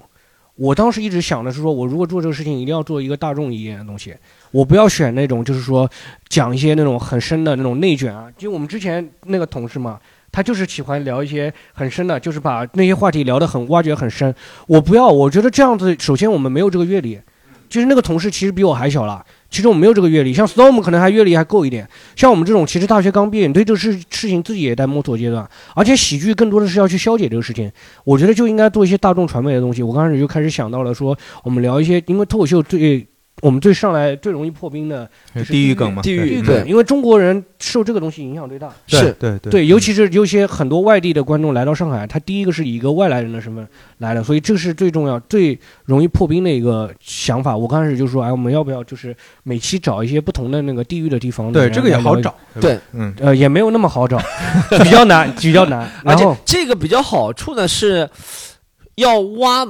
就就算不挖下去，你在啊，对，第一个嗯层面就很多了，对是不对？就历是史文化、语言方对言对对，就很很多了。可聊的而且很有共鸣很有共鸣，而且后面做了一下第一期的时候，做了第一期，哎，我们刚开始的时候，第一天没什么水花。我当时还挺焦焦虑的，我说我想的这个，我觉得特别好啊，没有人做这个事情啊。然后 Storm 说播客要等两三天，结果两天两三天以后，确实一下子就山东对不对？对山东那一期一下子就开始变化了是。是挺多人一下子喜欢了，对是对然后是因为大家讨厌山东人吗？这个没有，就是大家开始就是看到在播客上看到这个东西，大家觉得还挺新奇的，我觉得。对，对，而且是我们敢这么放开的聊，对不对？我觉得我们西坛路做这个。呃，刚刚是小黑说到那个山东啊，我觉得我们主要一个是我们没有给自己设限。其实还有一个好处是，播客可以不给自己设限，你可其他媒介平台是比较多的限制的，播客可以不给自己设限。然后我们不给自己设限之后，大家虽然可能觉得啊这几个人好像挺无厘头的，或有些时候讲话不注意分寸，对，恶心有点。对，但是有时候低俗有时低俗，有时候，但喜欢你的人就喜欢你这一份是是，嗯，东西。嗯，原先的时候，我们可能就是很多做播客的时候，我们做这种，他们会说，哎，你要是圆桌派聊什么啊什么啊是吧？对对，精对对英一些，他们会说对你要做什么，包括我自己也是很喜欢这个东西，我自己也很喜欢，也尝试过，啊对我也自己也很喜欢，也尝试过，但后面我们觉得我们就是一个，其实说实话，也是一个综艺节目草了，根草根。草根的综艺节目。嗯，我们更多的是像康熙来了，对像像康熙来了，是。我们后面想了一下，我们定位自己还是一个类似康熙来了一种对做不到圆桌派，做康熙对，做不到圆桌派，自己可能再给我们十年吧，就是自己自己的定位也是但我觉得你们还是虽然尺度稍微大一些，但是 但是但是底线你们也也还是有一点的，就是我能感觉到你们还是有价值观和在在在那肯定是做人要是没有底线的话，那是没有办法。对，我们是想给，就是我们是想，我觉得啊我如果来发言的话，我是觉得我想给观众那种感觉，是我可以自己不说自己有底线，就是我觉得我是一个很乱七八糟的人，我什么都可以开玩笑，但让你感觉到我好像并不是这样，我还是注意分寸的，这样大家会更加稍微尊敬你。预那种可预期不一样可盐可对甜嘛，对对对，可盐可以，就预期会不一样，就把预期不一样，可盐可甜 是吧把预期拉低。预期的先拉低，对对对是确实确实是这样一呃，个。也就是我们表现出的，还是我觉得比较真诚的，就是这个样子。我们没有说像那种，就是说大家想象那么三观那种很正能量的那种人，倒没有了。我们就是对对对，我们就是一个这么样的人。我们平时聊天其实跟那个差不多，西西兰西兰路差不多，可能达不到那么好，因为西兰路我们还是很认真的聊。对西南路我们会脑脑脑脑力全开的，对，脑力全开。我们平时的时候可能会更无聊一点，但是，但是在那个节目里面，还是一个自己非常真实的一面嘛。对，我觉得是西西塘路吸引我的点，第一个就是梗，其实确实出的还是算多的，算算挺多的。然后第二个就是，他没有那些有的播客或者有的一些 B 站视频啊，或者有网上一些什么视频，最后非要升华。就比如聊一个话题嗯，啊、比如说聊地狱，最后一定要升华到说，哎呀，大家不要开地图炮，地图炮其实什么每个人都是，对啊，个体什么的，一一定要聊到这个就很无聊。这个可能要我们等到最后一期的时候才会这么聊，因为我们现在还要再做下去。你们没有看到我们其实现场录的时候也是给观众磕头的，就是 把磕头的声音给剪了，因为我们其实一直觉得就是我们想让大家喜欢我们，对不对？不仅喜欢西坛路，还喜欢江小黑，喜欢 Storm，喜欢狒狒，喜欢我们来的几个嘉宾。那如果我们在广播里给你的感觉是我们平时讲话很注意分寸的，就是哦，大家哦这个不好，哦那个不能讲，那个我替他们纠正一下。但生活当中又给你感觉，比如说你来看我现场，或者你接触到我，或者你看我其他的一些东西，因为对，如果反差特别大，我我觉得我们不是这样的人，会让人觉得不是。当然肯定会有反差，但是不是那种装出来的反差那种的。这是人的另一面嘛，多面相，这是我们正常的一面，肯定是有的，不一样的一面肯定是有的，跟播客里不一样的一面有的。但是说不是那种装出来的那种，其实也跟你们在做的事情有关嘛，就比如说西坛路和你们在说单单口在演出，它也是相关的。就你们也希望听众他们能感兴趣，对你们人感兴趣，最后来听看你们的演出，那其实这个就更这更重要了。这其实，如果我从我们那个，比如说我从运营西塘路角度来说，也没有特别想刻意去刻意说嗯你们要来看演出。其实我觉得西塘路还是很独立一个东西，就西塘路就是西塘路，你喜欢就喜欢。当然肯定对演出很有帮助。会有帮助，对对对，但这个帮助我觉得是自然而然的，没有想刻意营造那个感觉。因为我觉得如果目的性太明显了，观众也会觉得有点排斥。就你一开始带货了，你的流量肯定会下降，你的人气会下降。你要做一些好事情，你就我们卖 T 恤，每次广告一出来，然后他们就说有点恶心为什么在中间插广告？对，对所以我卖 T 恤也很少。但我觉得西塘路还是相对保持一个轻松的一个氛围。就这个东西，你说它有什么价值？呃，更大的价值，我们觉得现在更大的价值是能够让我们几个人起码是对。对，起码是录的也挺开心的。对对录的我们生活也挺无聊的，是是是这么一期节目，每周有一个盼头，就是说我们这周去，哎，有一天可以，而且西塘路包括西塘路、西塘路对 Storm 还是有一些素材的提升的了。哦，会有会。有会有会有，上面我其实小小黑也有，每个人都有，有些因为有些我暂时没有，因为我在西塘路里面很多时候还没想好，因为最近没怎么上开放麦，但是我有想过，对，其实是对素材、对生活的挖掘是有了，因为我们可以通过跟呃跟朋平时说实话，如果我们真的拿一个咖啡，如果没有这么一个话筒，没有一个播客的话，我们可能聊不到那么深，可能要借助酒精，但是到酒桌上又是另另一种状态。对，但是如果等在播客舞台上面，能有观众愿意分享，我们可以聊到很多很深的，而且真的在播客里面能交到一些朋友，比那个还是挺难得的事情。就感觉它是一个动力，能牵着往前走一走。就不管是让大家知道你们，还是说能能能有一些素材。我个人感觉，小黑也个人，我觉得可以这样觉得，就是我们觉得每次播客这两小时比舞台上快乐很多，对不对？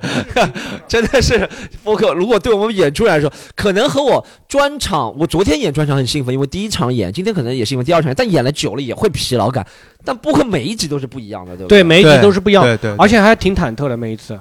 对，每一次听起来挺紧张，但这个紧张感就是兴奋感。对你不知道后面会发生什么事情，因为有的时候还真的听录的不太好，但是后面回头放到观众里面，观众还觉得蛮好的。嗯，那我觉得心态肯定不一样。你你表演，你是把已经准备好的东西表演，这种是自然而然的，所以你你可能还有点期待。而而且对他没有一个说什么定向的，就是演出的效果，就是观众的反应，其实一下子就给你反馈了。但是如果录播课，可能现场的观众好像很沉闷，没什么感觉。但我们其实讲录完效果还不错，嗯，录完的时候放到放上那线上的时候，观众给的反馈特别好，他们很喜欢，也有可能而且发生过好几次这个情况，对有有有，所以所以也是挺挺挺有意思的一种作品。对，挺有意思的一个作品，对，也算作品，是，所以对我们来说，这个拿捏琢磨观众可能在来现场看的观众还是筛选了更多的，对不对？一是他愿意花钱，二是他知道我这个人，或知道我们这个团队，或者怎么样怎么样，嗯他才来。播客你不知道是谁，他完全虽然我们点击量不是特别、嗯特别特别高，但还是等于在广义上是面对一个大众的一个东西。嗯那大众你就真的不知道他们很。呃，每个人都在拿捏。你说芒果 TV 也在拿捏，湖南卫视也在拿捏，对。但我们其实跟他们拿捏的是一样的，我们就拿捏一下大众嗯喜欢什么东西。这个我们一直在摸索。而且变跟喜剧差别一个很大的是，我们喜剧演出的时候，它更多的是有一个喜喜剧的形式。你是一个喜剧演员，如果在上到播客里面，单纯的就是一个个人，就是观众喜欢，可能喜欢你们这么一个团队或者一个个人，这么一个凝凝凝在一起的东西，它是其实更贴近于我们本身。是是，我觉得这个语境也挺重要的，就是在大家花钱来看演出的那些时候，比如说有些拼盘演出，讲一些地域梗，观众笑了也很开心。但你如果就把这样一个环境，我们不把观众笑声去了，你就把他他讲地域梗，观众笑，就这样一个东西凭空拉在一个播客里面，听的人就会问：这有什么好笑的啊？骂这些地方的人什么？他是一个他不知道那个语境，对不对？对对，对所以嗯包括我们聊那个地域每一期话题，其实聊了很多时候还挺出乎我们意料的，对对对我们都没有想到哦，原来是这个样子的。很多时候你看，而且我们聊那些地域也是循序渐进的，对不对？你也不能一下子出来出那些冒犯或者类似的梗，让大家知道我们是基于什么样的基础才会想到这样的话。对，我我觉得那个对谈的感觉或者对话的感觉很强，博客里面，就听众听的时候就感觉哦，就我在桌上或者我在我在旁边听着大家聊天，他会自然而然融入。但你如果表演的那种状态的话，他会把自己当成一个观众，对对距离感，非常有距离感他他会欣赏，是，所以他 get 那个梗或者预期就差别很大。而且西塘路我们相对来说就是，因为每别的播客，如果你聊一个地域来的人，比如说安徽人，或者说在那那河南人，再到上海，他们一定会聊你这个个人非常个人化的东西。我们聊的还是相对来说大众化的东西，也有那种个人，比如说这个主题，对，也有个人个人化的东西。也有就是，比如说我们聊一些社恐啊这种非常个人化的东西，但如果在聊像地域这种的，我们聊的是一个很大众化的话题，我们其实没有很挖掘那种几个嘉宾啊或者谁的那个非常多的内对心。对对对，我们聊的是大众都关心的一个话题，其实是两种不同的那个播客的传播形式。对我我感觉音频这种形式，它就很容易产生共鸣。我之前跟那个小宇宙的呃老板 Case 也聊过嘛，对对，就你能更容易从这里面听到温度。所以我觉得协聊它这个这种设置，或者西坦路这种设置，最好的一个点就是在于它有一个很强的一个互动的感觉。就我随随便找找一个观众起来聊一聊，那大家就会觉得融入感非常强。就它是一个真真的是感觉跟在跟这个社社会跟世界在对话。对哎，你这样子感觉还挺好的。我之前碰到有观众感觉说，我不能接受播客里有那种陌生的声音出现。对，就是，但是我觉得是这样子的，我觉得挺好的，因为我听其他的，我包括我每期我自己都会听，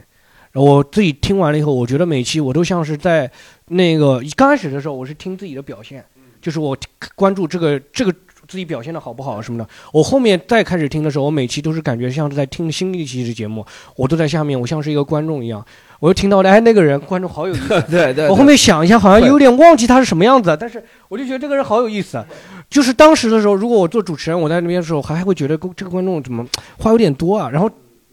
我后面又从观众角度听，我又觉得哎，好有意思这个人。然后就是你会感觉就是是一个好像是一个在融合这个节目，对对对，他是在跟你做一个交互。包括我做我做，比如说我在这个台上做主持人的时候，和我做主持人是一个感受。我出来以后，作为观众在听听众在听这个节目的时候，真的是感觉是在。就是在跟我互动这种感觉。对我我我我觉得确实有这样的感觉，就我自己几次反复听西塘路也是感觉哇，好有意思，就是就真的就凑近，就等我我我觉得西坛路或者是闲聊这样类似的我们脱口秀播客类的节目，给观众的直观感觉就等于你在一个火锅店里面。然后听旁边一桌人在侃有趣的事情，觉得啊、好有意思，好有意思，好这种感觉，而且就像火锅店就比较近，就很市井的一个地方，对不对？拼桌有可能像对对，就那种感觉，对对对对对，而且有的时候感觉真的是我在跟江小黑互动，你知道吗？Storm，你有没有感觉有的时候也在跟 Storm 互动？有有有有有对那个感觉，而且我有时候还会在想，哎，Storm 这个事情，就是他讲完了一个什么事情，可能我当时现场的时候没有互动的一些东西，我现在回头听完了以后，我再重新再思索一遍，对。还挺是就就比如说，我想讲一下那个有一些对谈类的博客，对不对？我看有一些很很很很很专业对谈类的博客，他聊心理问题，他聊那些什么什么什么问题，大的问题，社会问题，他其实点击量也很高，听的人很多，很专业，但评论就不多，因为观众觉得他只是在接收讯息，啊，对对对，有点像插知识付费。对他，他有点插不了话，嗯他有点不能融入，但是他确实接收了很多讯息。但我们这种虽然点击量没有他们高，但我们看每次观众的互动啊、评论其实挺多的，像闲聊更多，对不对？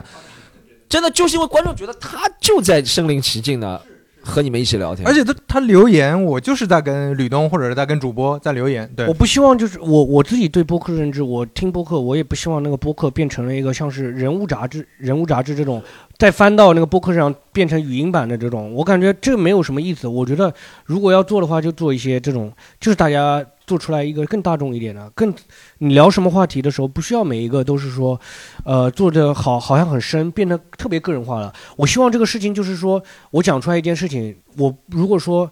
就像有互动的，它会不一样。如果对谈，我跟你讲什么事情，只要你点头了就行。但如果我们在做一个面向大众的事情，我们需要所有人都点头。我们不能说就是说，哎，只讲只为了自己表达，或者说只为了给那么一个人听。我们是希望就是讲出来，所有人都会有共鸣，都能有一个反馈，这种感觉。也不是所有人，就是大部分人都会能有一个反馈，这种。嗯，你你们会感觉，比如说这这做做这么一个形式的播客，其实还也还是需要锻炼和迭代学习的。因为因为我我记得呃几天前我跟小黑聊的时候，小黑也觉得说要重新磨合，对吧？包括跟主播之间的磨合，包括慢慢适应这种形式，因为他刚才也说了，跟舞台表演完全不一样嘛，对吧？你们会有这种感觉？我我说我上来刚开始录播客最大的压力来自于 Storm，因为 Storm 是那种是那种他是那种就是是那种纯粹自己自己一个人在里面表表达的一个人，就是他不需要那种相声那种捧哏，他没有留留气口。他，不需要那种相声的捧哏，比如说号码这样，啊，不是那种，你不能中间打断他的那种情绪，他那个情绪是非常连贯的。如果说你要跟他一起听他那个节目，因为这个其实刚开始的时候我们会很在意观众的反馈，现在的话可能没有那么在意现场观众的反馈了，我们更在意的自己的聊的怎么开心不开心了。然后这时候我就感觉到，哎，我要先去，我要作为一个听众去听他这个东西。我作为听众跟听他这个东西的时候，你怎么去跟他产生共鸣？你就给他反应笑，或者说，哎，这个是这样的，然后或者是怎么样？你是作为一个观听众去听共鸣共鸣他。以前的时候，我可能会想着我是一个捧哏的一个人，我要去这样去给他做一个共鸣。找到了一种新的捧哏方式嘛？对新的新的一个捧哏方式，包括跟狒狒啊或者小菊每一个嘉宾，其实我不要是说原先我可能更多想的是这边可能没有笑点，我要加个笑点进去。现在不是，我现在想的是这个事情，我先跟他产生共鸣再说。对，因为因为我我感觉啊，主持或者主播播客的主播就是一个听众的一个一个一个呃代言，就我是代表听众来做这件事儿的，所以我问的问题一定是听众感兴趣，或者说我笑也好，我我说嗯哦，这些都是在替听众发言。而且刚开始的时候压力比较大，比较不太会变通。那时候问的问题都是带有预设的，就是 Storm 或者我问 Storm 或者问谁的问题，他如果不是我想要的那个回答，还是硬硬回答对对硬我会硬往上那个拉这种的。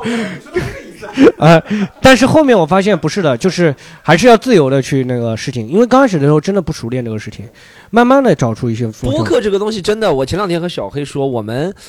比如说选嘉宾，对不对？我们现在比较固定的是，呃，狒狒、小菊，再加一个罗毅，有可能对，因为我觉得播客这种东西，尤其是多人聊天类的，配合观众的，真的不在乎。嘉宾有多大牌，观众也不在乎，他真的就是看你们几个人默契度配合的好不好。你们默契配的很好，你们真的就是草根，大家就愿意听，因为你看不到脸，真的他是不是明星无所谓。对我，我听新当中我也能感觉到，就慢慢他们的人设都能出来了。比如说罗罗毅 罗老师，他经常讲的一些都是对大叔的梗，或者说确实没有这个视角，之前没有这个视角，对他就会讲一个，哎，那觉得就挺有意思，嗯。倒没有说去设人设这种的，就是因为他讲出来事情必定是这样的，也没有说预设人设。而且另外一点就是，我们之前找一些明星嘉宾，首先是没有那么熟，相对来说我们可能要更多的去配合他。对，确实这种，这观众也会看出来。这也是我，这也是我当时的想法，不是特别成熟的时候。我一开始觉得找两个在播客界比较有名的人吧，我们来聊，对不对？或者是呃身边有些名气的人，其实呢是对我们有帮助，他们确实能带来一些听众。但我们自己聊的时候发现。不是每个人都和他们很熟，比如说我是和他们稍微熟一些，但比如说其他两个小黑和狒狒和他们不熟的话，那四个人有三条线不熟，那就真的是挺怪的一个感觉，我们这气氛就不大对，因为我觉得这气氛一不对啊，会隐隐约约就会听出来，然后观众也会稍微会察觉到，而且对观众一方面察觉到，另外这个流量蹭的不够多，你知道吗？如果足够多，我们再牺牲一点。对，如果是鹿晗什么就无所谓了，对最主要是不够多啊，我们请不来真正的大咖。如果张艺兴、鹿晗愿意来的话，我们是愿意迁就自己的。但但是说实话啊，我觉得你真要请了大咖来，流量是炒火了，但是来的这些人都是听他的，不是听你们的。就就可能第二再下一期再下一期就那我就们变嘛，努力变嘛，一百个人变一个人嘛，一百万就一万了，对吧？也可以啊，关键是关键是就是来了那个大咖这种呢，他带来的那些粉丝可能对我们还有点敌意。哦，对 对对，这个也挺重要的。嗯，会会惹来更多麻烦，对不对？对挣不到钱还惹麻烦，挺烦。对就你这么这么说，我哥哥，对对对。哎，你刚刚说刘飞，你刚刚说那个，我觉得一点变化。刚小黑说他他自己的变化，对不对？我其实觉得我的变化也是，我以每次反复听节目，我也会觉得有些时候我确实。在讲的时候，有些变成我的个人脱口，也不是说这个西坛路是我个人脱口，就是我在讲的那五分钟，可能变成我的一个什么开放麦什么东西。那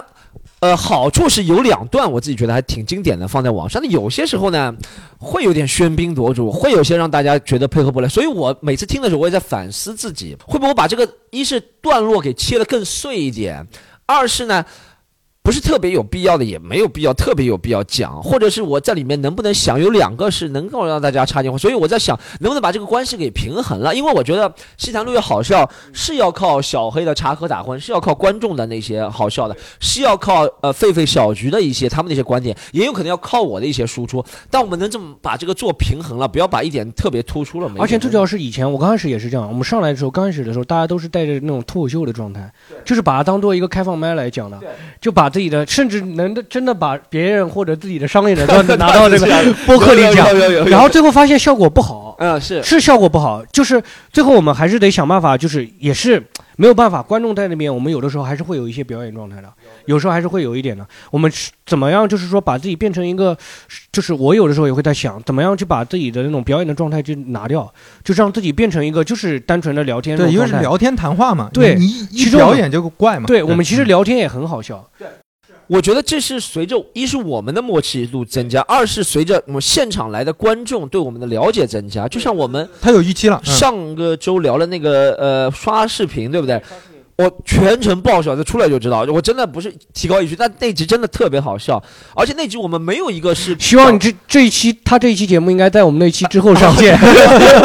那我们再说一个更远一点的，我们到福全 嗯但那一期里面没有一个是我们平时会用的段子，对不对？对都是聊天形式的那种。但观众就很接受我们这种聊天。现在来看的那些观众，他知道小菊、菲菲之前那个圆呃 p o Fans 圆桌上，我觉得 Storm 还是跟跟毛书记聊的时候提到一个，就说这种场景不一样，就比如说有些谐音梗，你可能在舞台上表演是不好笑的，但是大家自然而然聊天的时候突然吐槽这么一个谐音梗，就会变得特别搞笑。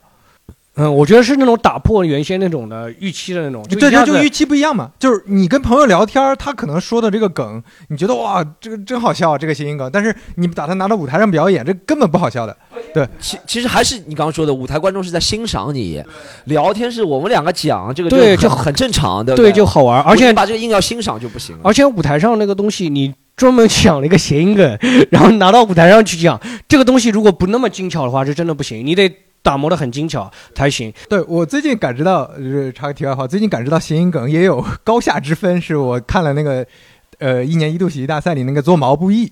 你们看过？哦，对，做毛不易，对对对，对是。那个是石老板想的，对对对对，哦那那个我觉得就很确实有设计精巧的有，有有有，对对对它是整体的。如果你单拎这个，还是觉得挺哦对对那当然对你要整体对它哦是有种谐音梗也是是前面为了烘托，它不是就为了讲这个谐音梗而讲这个谐音梗，它就是有主题的，对，在这个，因为你觉得做毛不易是。不从不管从文字、声音听上，从一个意义上、利益上也是成立的，对不对？是各方面都成立的，对不对？而且有的时候做谐音梗做个 ending 也可以，就是你本身一个事情讲了很深刻了，讲了或者说你讲不下去了，就是比较轻松的一个点。对你这个事情讲不下去了，做一个谐音梗，作为一个 ending 就结束了。大家这个事情就像说啊，那个全在酒里的这种感觉，那种 感觉，就像把这事情话题结束了那种感觉。嗯啊、如果现场演出的话，你一般放一个谐音梗，这个段子就应该结束了。你再讲下去就有点那个 尴尬了。对，好像是这样，就这这这一部分的段子是结束了。对你这起码是要换一个起重新起个头这种感啊、有可能，有可能，嗯对。嗯嗯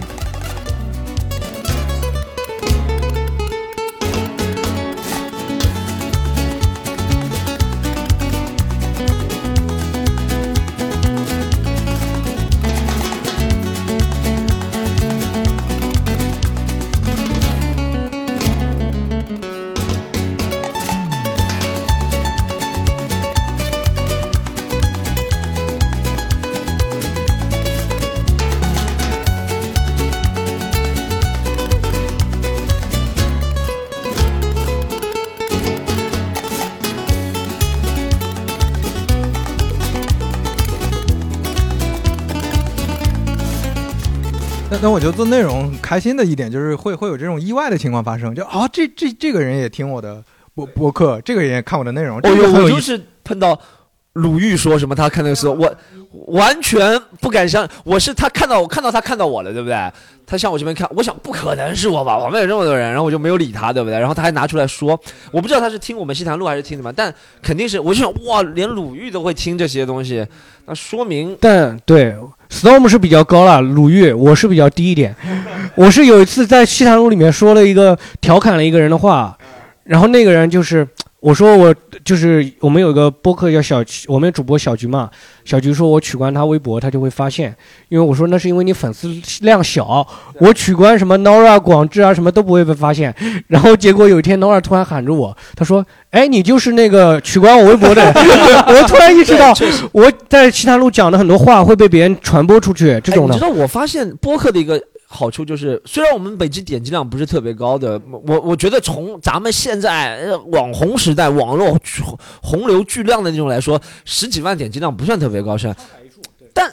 真的那些人，你在生活当中都他会跟你说他在听，就比如说你一个抖音视频几百万播放量很正常，从来没有人会说的，对对不对？对这个人没有认知的，对，很没有对认知。像他跟小黑说，我还举个例子，就是人物杂志那个墨感有个记者叫谢梦瑶，谢梦瑶是演人物特稿很有名的，对不对？有一次我晚上在上海见到谢梦瑶，他想和我聊聊什么互动的事情，关于脱口秀互动，我就和他聊了。然后他说：“哎，你们西坛路那个张小黑互动真的很厉害，节目。”我说：“哇，我说你也听吗？”他说：“对，我听了很多。我觉得这个东西成，就是西坛路之前从之前听不怎么样，会开始渐渐磨合很好。他说他很喜欢听，我觉得哇，其实蛮听，对蛮意外的，就是就是很意外吧，这种意外的收获，这种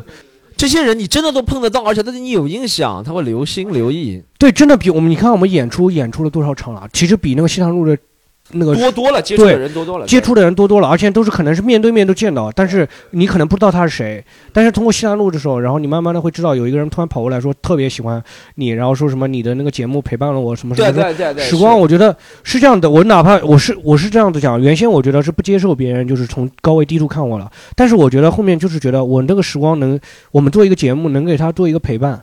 就很好了。而且原先我目标很高，我是说我野心很大，我说我要做一个作品能被观众永远记住。后面发现不会的，就是你生活当中遇到的所有的人，就是说可能对你影响特别大的，比如说可能我们幼儿园老师啊、小学老师啊、初中老师啊，你可能都不会再去看他了，但是。他对你的影响是在那边的，我就希望我们西塘路就是这样子。你作为一个陪伴他一个很久的一个主持人，你可能对他有一些好的陪伴啊、影响这种的，希望不是负面的，希望不是负面的，希望是正面的那种。但但是那个影响不是把你的头像挂家里，对，而是心里记住了啊、这这这一段我我我我受激励了，我受鼓励了。包括我们说实话，我们做的最 low 的那个节目就是聊地狱了，真的就是聊地狱的那些地狱黑的这些事情。我觉得如果一个人如果他真受很受这个东西困扰，然后他从这个事里面找到一些共鸣，因为我们的嘉宾不是说从一个歧视的角度去讲的，我们是从一个同样是受害者的角度。其实也解构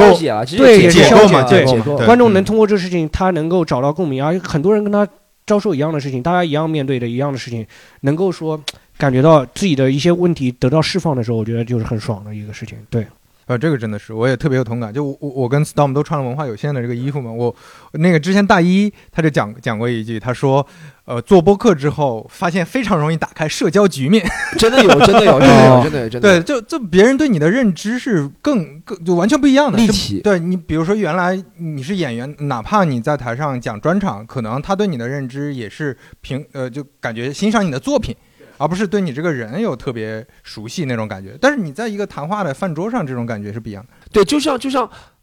郝宇那些听众就很喜欢郝宇，他们对郝宇认知就很立体，他对知道他什么样的人，他讲话怎么样，他平时性格怎么样，就我觉得这是一个非常好的一个一个一个东西。嗯，对，哎，你们有没有感觉现在做播客的这个感觉有点像呃多年前开开始做脱口秀这个喜剧的这种感觉？嗯，我觉得从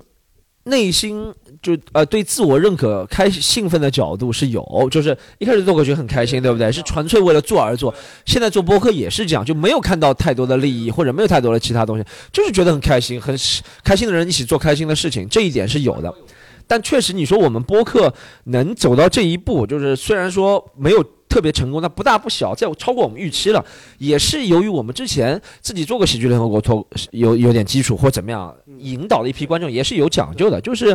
全国，比如单立人比我们更成功，因为单立人做俱乐部的规模比我们更大，啊，包括做播客，他也积淀了他他更早，对不对？所以我觉得，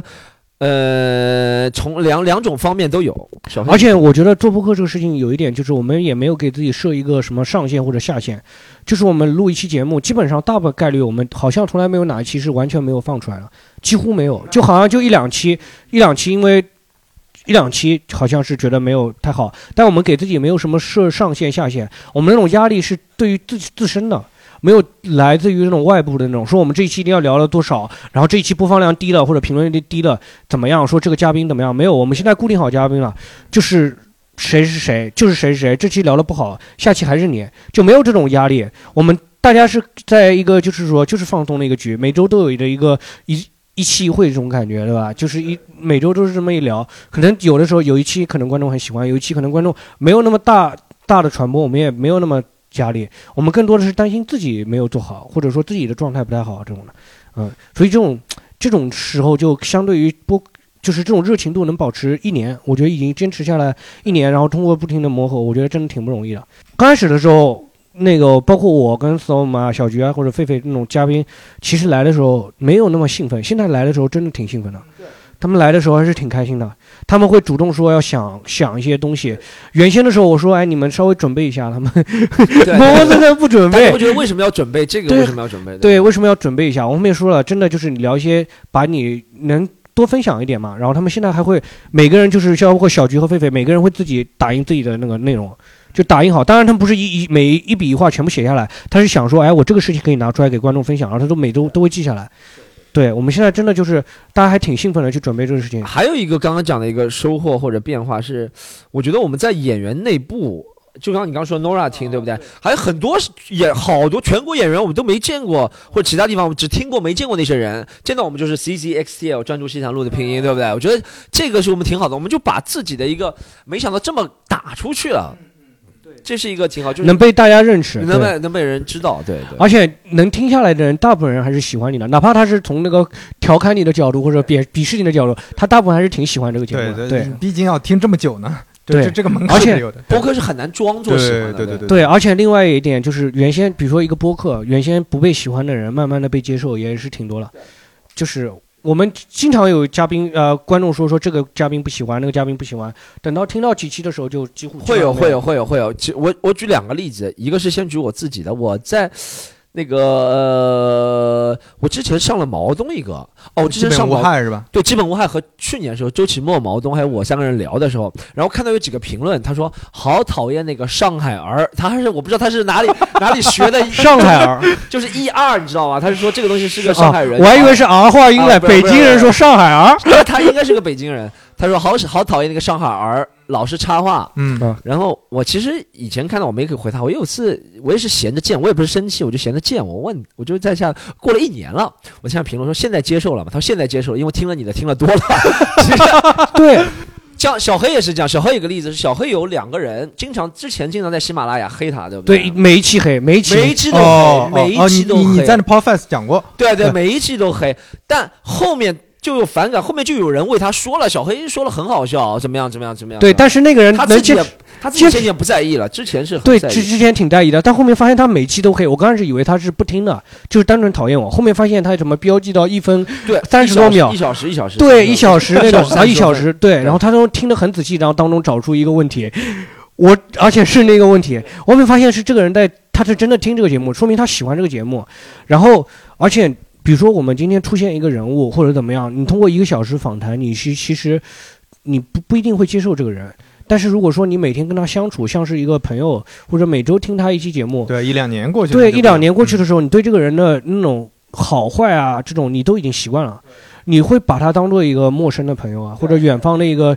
甚至更深一点，远方的一个陪伴、亲人这种都可以的，是这样的，你就不会再在意他有什么问题了。就刚才你都都讲在听播客吗？Storm 有什么喜欢的播客吗？我个人最喜欢听的还是忽左忽右吧，啊，OK，就是因为我自己做闲谈类的唠嗑多了，所以别人如果光唠嗑的话，我会觉得啊，不是说不如我，但我觉得没有特别大的那个，因为我觉得我们西坛路唠嗑还是不错，但欠缺的可能是超大的那种顶级的信息量或者很权威的，忽左忽右还是很权威的一个，就很直男，啊 对对对对对他就很直男，他很直男聊会聊什么足球、议会，但就很直男，忽左忽右。但还第二个就是呃三五环，啊，对对对，别别，情商很高是吧？但但三五环那些我真的特别喜欢，那听了好几遍，就是刚刚说的半佛的半佛那个嗯半佛那我听了好几遍，因为我个人是比较对半佛感兴趣的，因为我觉得他怎么能做到知道这么多东西而这么有趣，还是怎么样怎么样怎么样，所以我对而且对他创业经历挺感兴趣的，所以我听了好几遍半佛那几个，基本上就这些吧，比较推。我听的特别多，我每周花在播客时时间上很长，从很早以前就开始听，忽左忽右是 Storm 推荐给我了，然后我现在就几乎每期都听，然后我最喜欢听的一个播客叫跑题大会，不知道你们喜不喜欢，但是那个播客说实话，我每周听，现在就像在完成任务一样，真的，我对他们原先是有喜爱的，但现在的时候就是不是说不喜爱了，就是说无所谓了，他们聊什么都无所谓，一定要听。就陪伴是吧？就是陪伴，每周就是他那个红点就必须得消掉那种，像朋友圈那个红点一样，必须得消掉一种。然后八分现在最喜欢挺喜欢听梁文道的八分，对，主要是、哦，我们还喜欢，我们两个还都喜欢听一个节目，是他推荐给我的，杨毅杨，然后杨侃对杨侃，说实话没有那么喜欢，说实话我对杨 杨毅老师就是说没有那么就是说不觉得他是我最喜欢的那种解说员。如果他这场球是他解说的，我不一定愿意，就是说更愿意是希望他听他解说。但是他听他那个节目，我有的时候感觉挺圆滑的，但是听了就是我如果说只是接触一个片段，我觉得这个人好社会好圆滑。但是他从他一期每一期都听，每一期都听的时候，我慢慢就接受了。我觉得哎，这个是一个很有生活哲学的一个人，对。好，我们今天聊的差不多，最最后一个问题，最后一个问题就是你们推荐一个你们最近在看的觉得非常好的作品，就可能什么什么样的类型的都行。我推荐嘛，我最近看的书的话，就是看了一本《李白传》，哈金写的李白的一生，我挺不错的，挺大众的一个挺通俗的一个书，然后我觉得挺喜欢的，李白的一生啊什么的。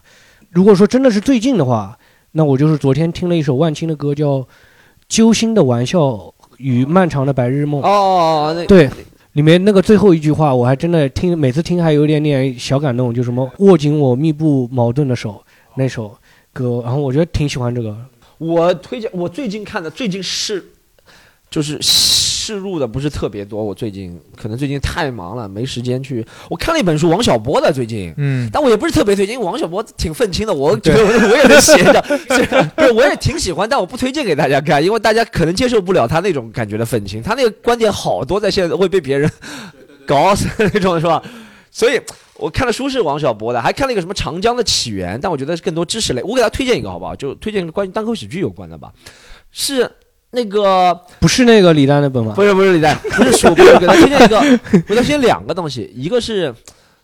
如果讲单口喜剧，现在大家公认的全世界的大神，就只有现在公认，目前的公认的就是 Dave Chappelle，对不对？对只有一个，对不对？现在现在公认，可能以前一些 George Carlin 都去世了。Dave Chappelle 我最喜欢的一个专场，也不是最新的，也不是之前那个讲什么坐车的那个，我喜欢一个是在小房间里录的，叫《鸟的启示录》（Bird Revelation）。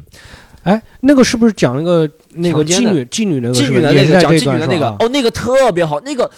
那个就让我感觉，因为其实我们都在担心单口喜剧的是，你光靠苍白的语言能不能给别人讲复杂的情感，讲那些藏着很深的东西，但那个是真能做到，那个是我觉得。那个我会觉得乔治卡林那些讽刺也很好，但乔治卡林比他好像更简单一点，锐简单一点，对？他那个真的藏了很深，但藏了很深也不是让你觉得他在故弄藏了很深，就是你要懂得很多背景知识才觉得好笑了。就是他那个东西，就我觉得所有的创作人肯定是说我的创作里面要更多新的元素，然后又做更大的作品，然后更多的是要探索我这个东西做这个东西的意义。那个专场我我也看了，就之前李诞也说过一句话，他说他觉得艺术作品是应该你看完了以后会有一种恍惚的。他说单口喜剧做不到，那个专场是做到了。对，是一般单口喜剧是做不到的，一般单口喜剧是做不到，但那个是真的做到了。你会觉得啊，这他讲什么啊？原来就你再去看，我觉得哇，那个作品很像那个谁，中国也有一个马三立的那个八十一层楼，他那个段子就是说。不是核心，不是说这个段子结构也有，它的核心是在里面表达那些人的情绪啊那种的。因为我一般会觉得只有电影才能这样表达，对不对？你要通过画面、通过镜头来才能体现里面的暗藏的语言。但他真的通过语就苍白的这舞台讲话，真的是挺难的。我对我也是因为没有时间，如果我有时间，肯定会再看一遍。因为那个东西就像是那种。就是我原先觉得单口喜剧很少会做到，就是说有观众会带一个朋友来，他会说：“哎，你能不能讲一个那个段子？”他想让朋友在听那个嘛。哦。那个段那个专场是可以做到说，就是说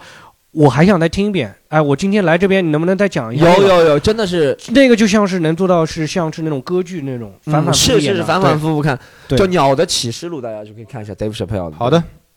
行，那感谢，那我们感谢小黑。好，我们今天就先聊到这儿。好，感谢三五。好，谢谢大家，谢谢大家，拜拜，拜拜，拜拜。嗯。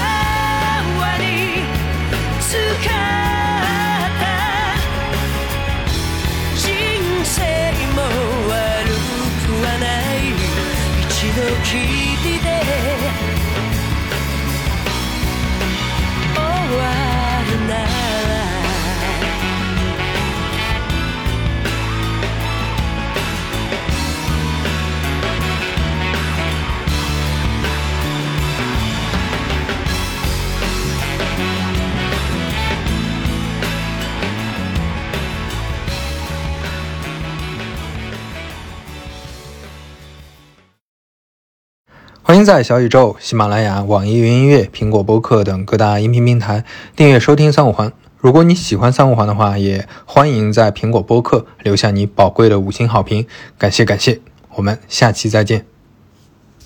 对吧？真的，一直有。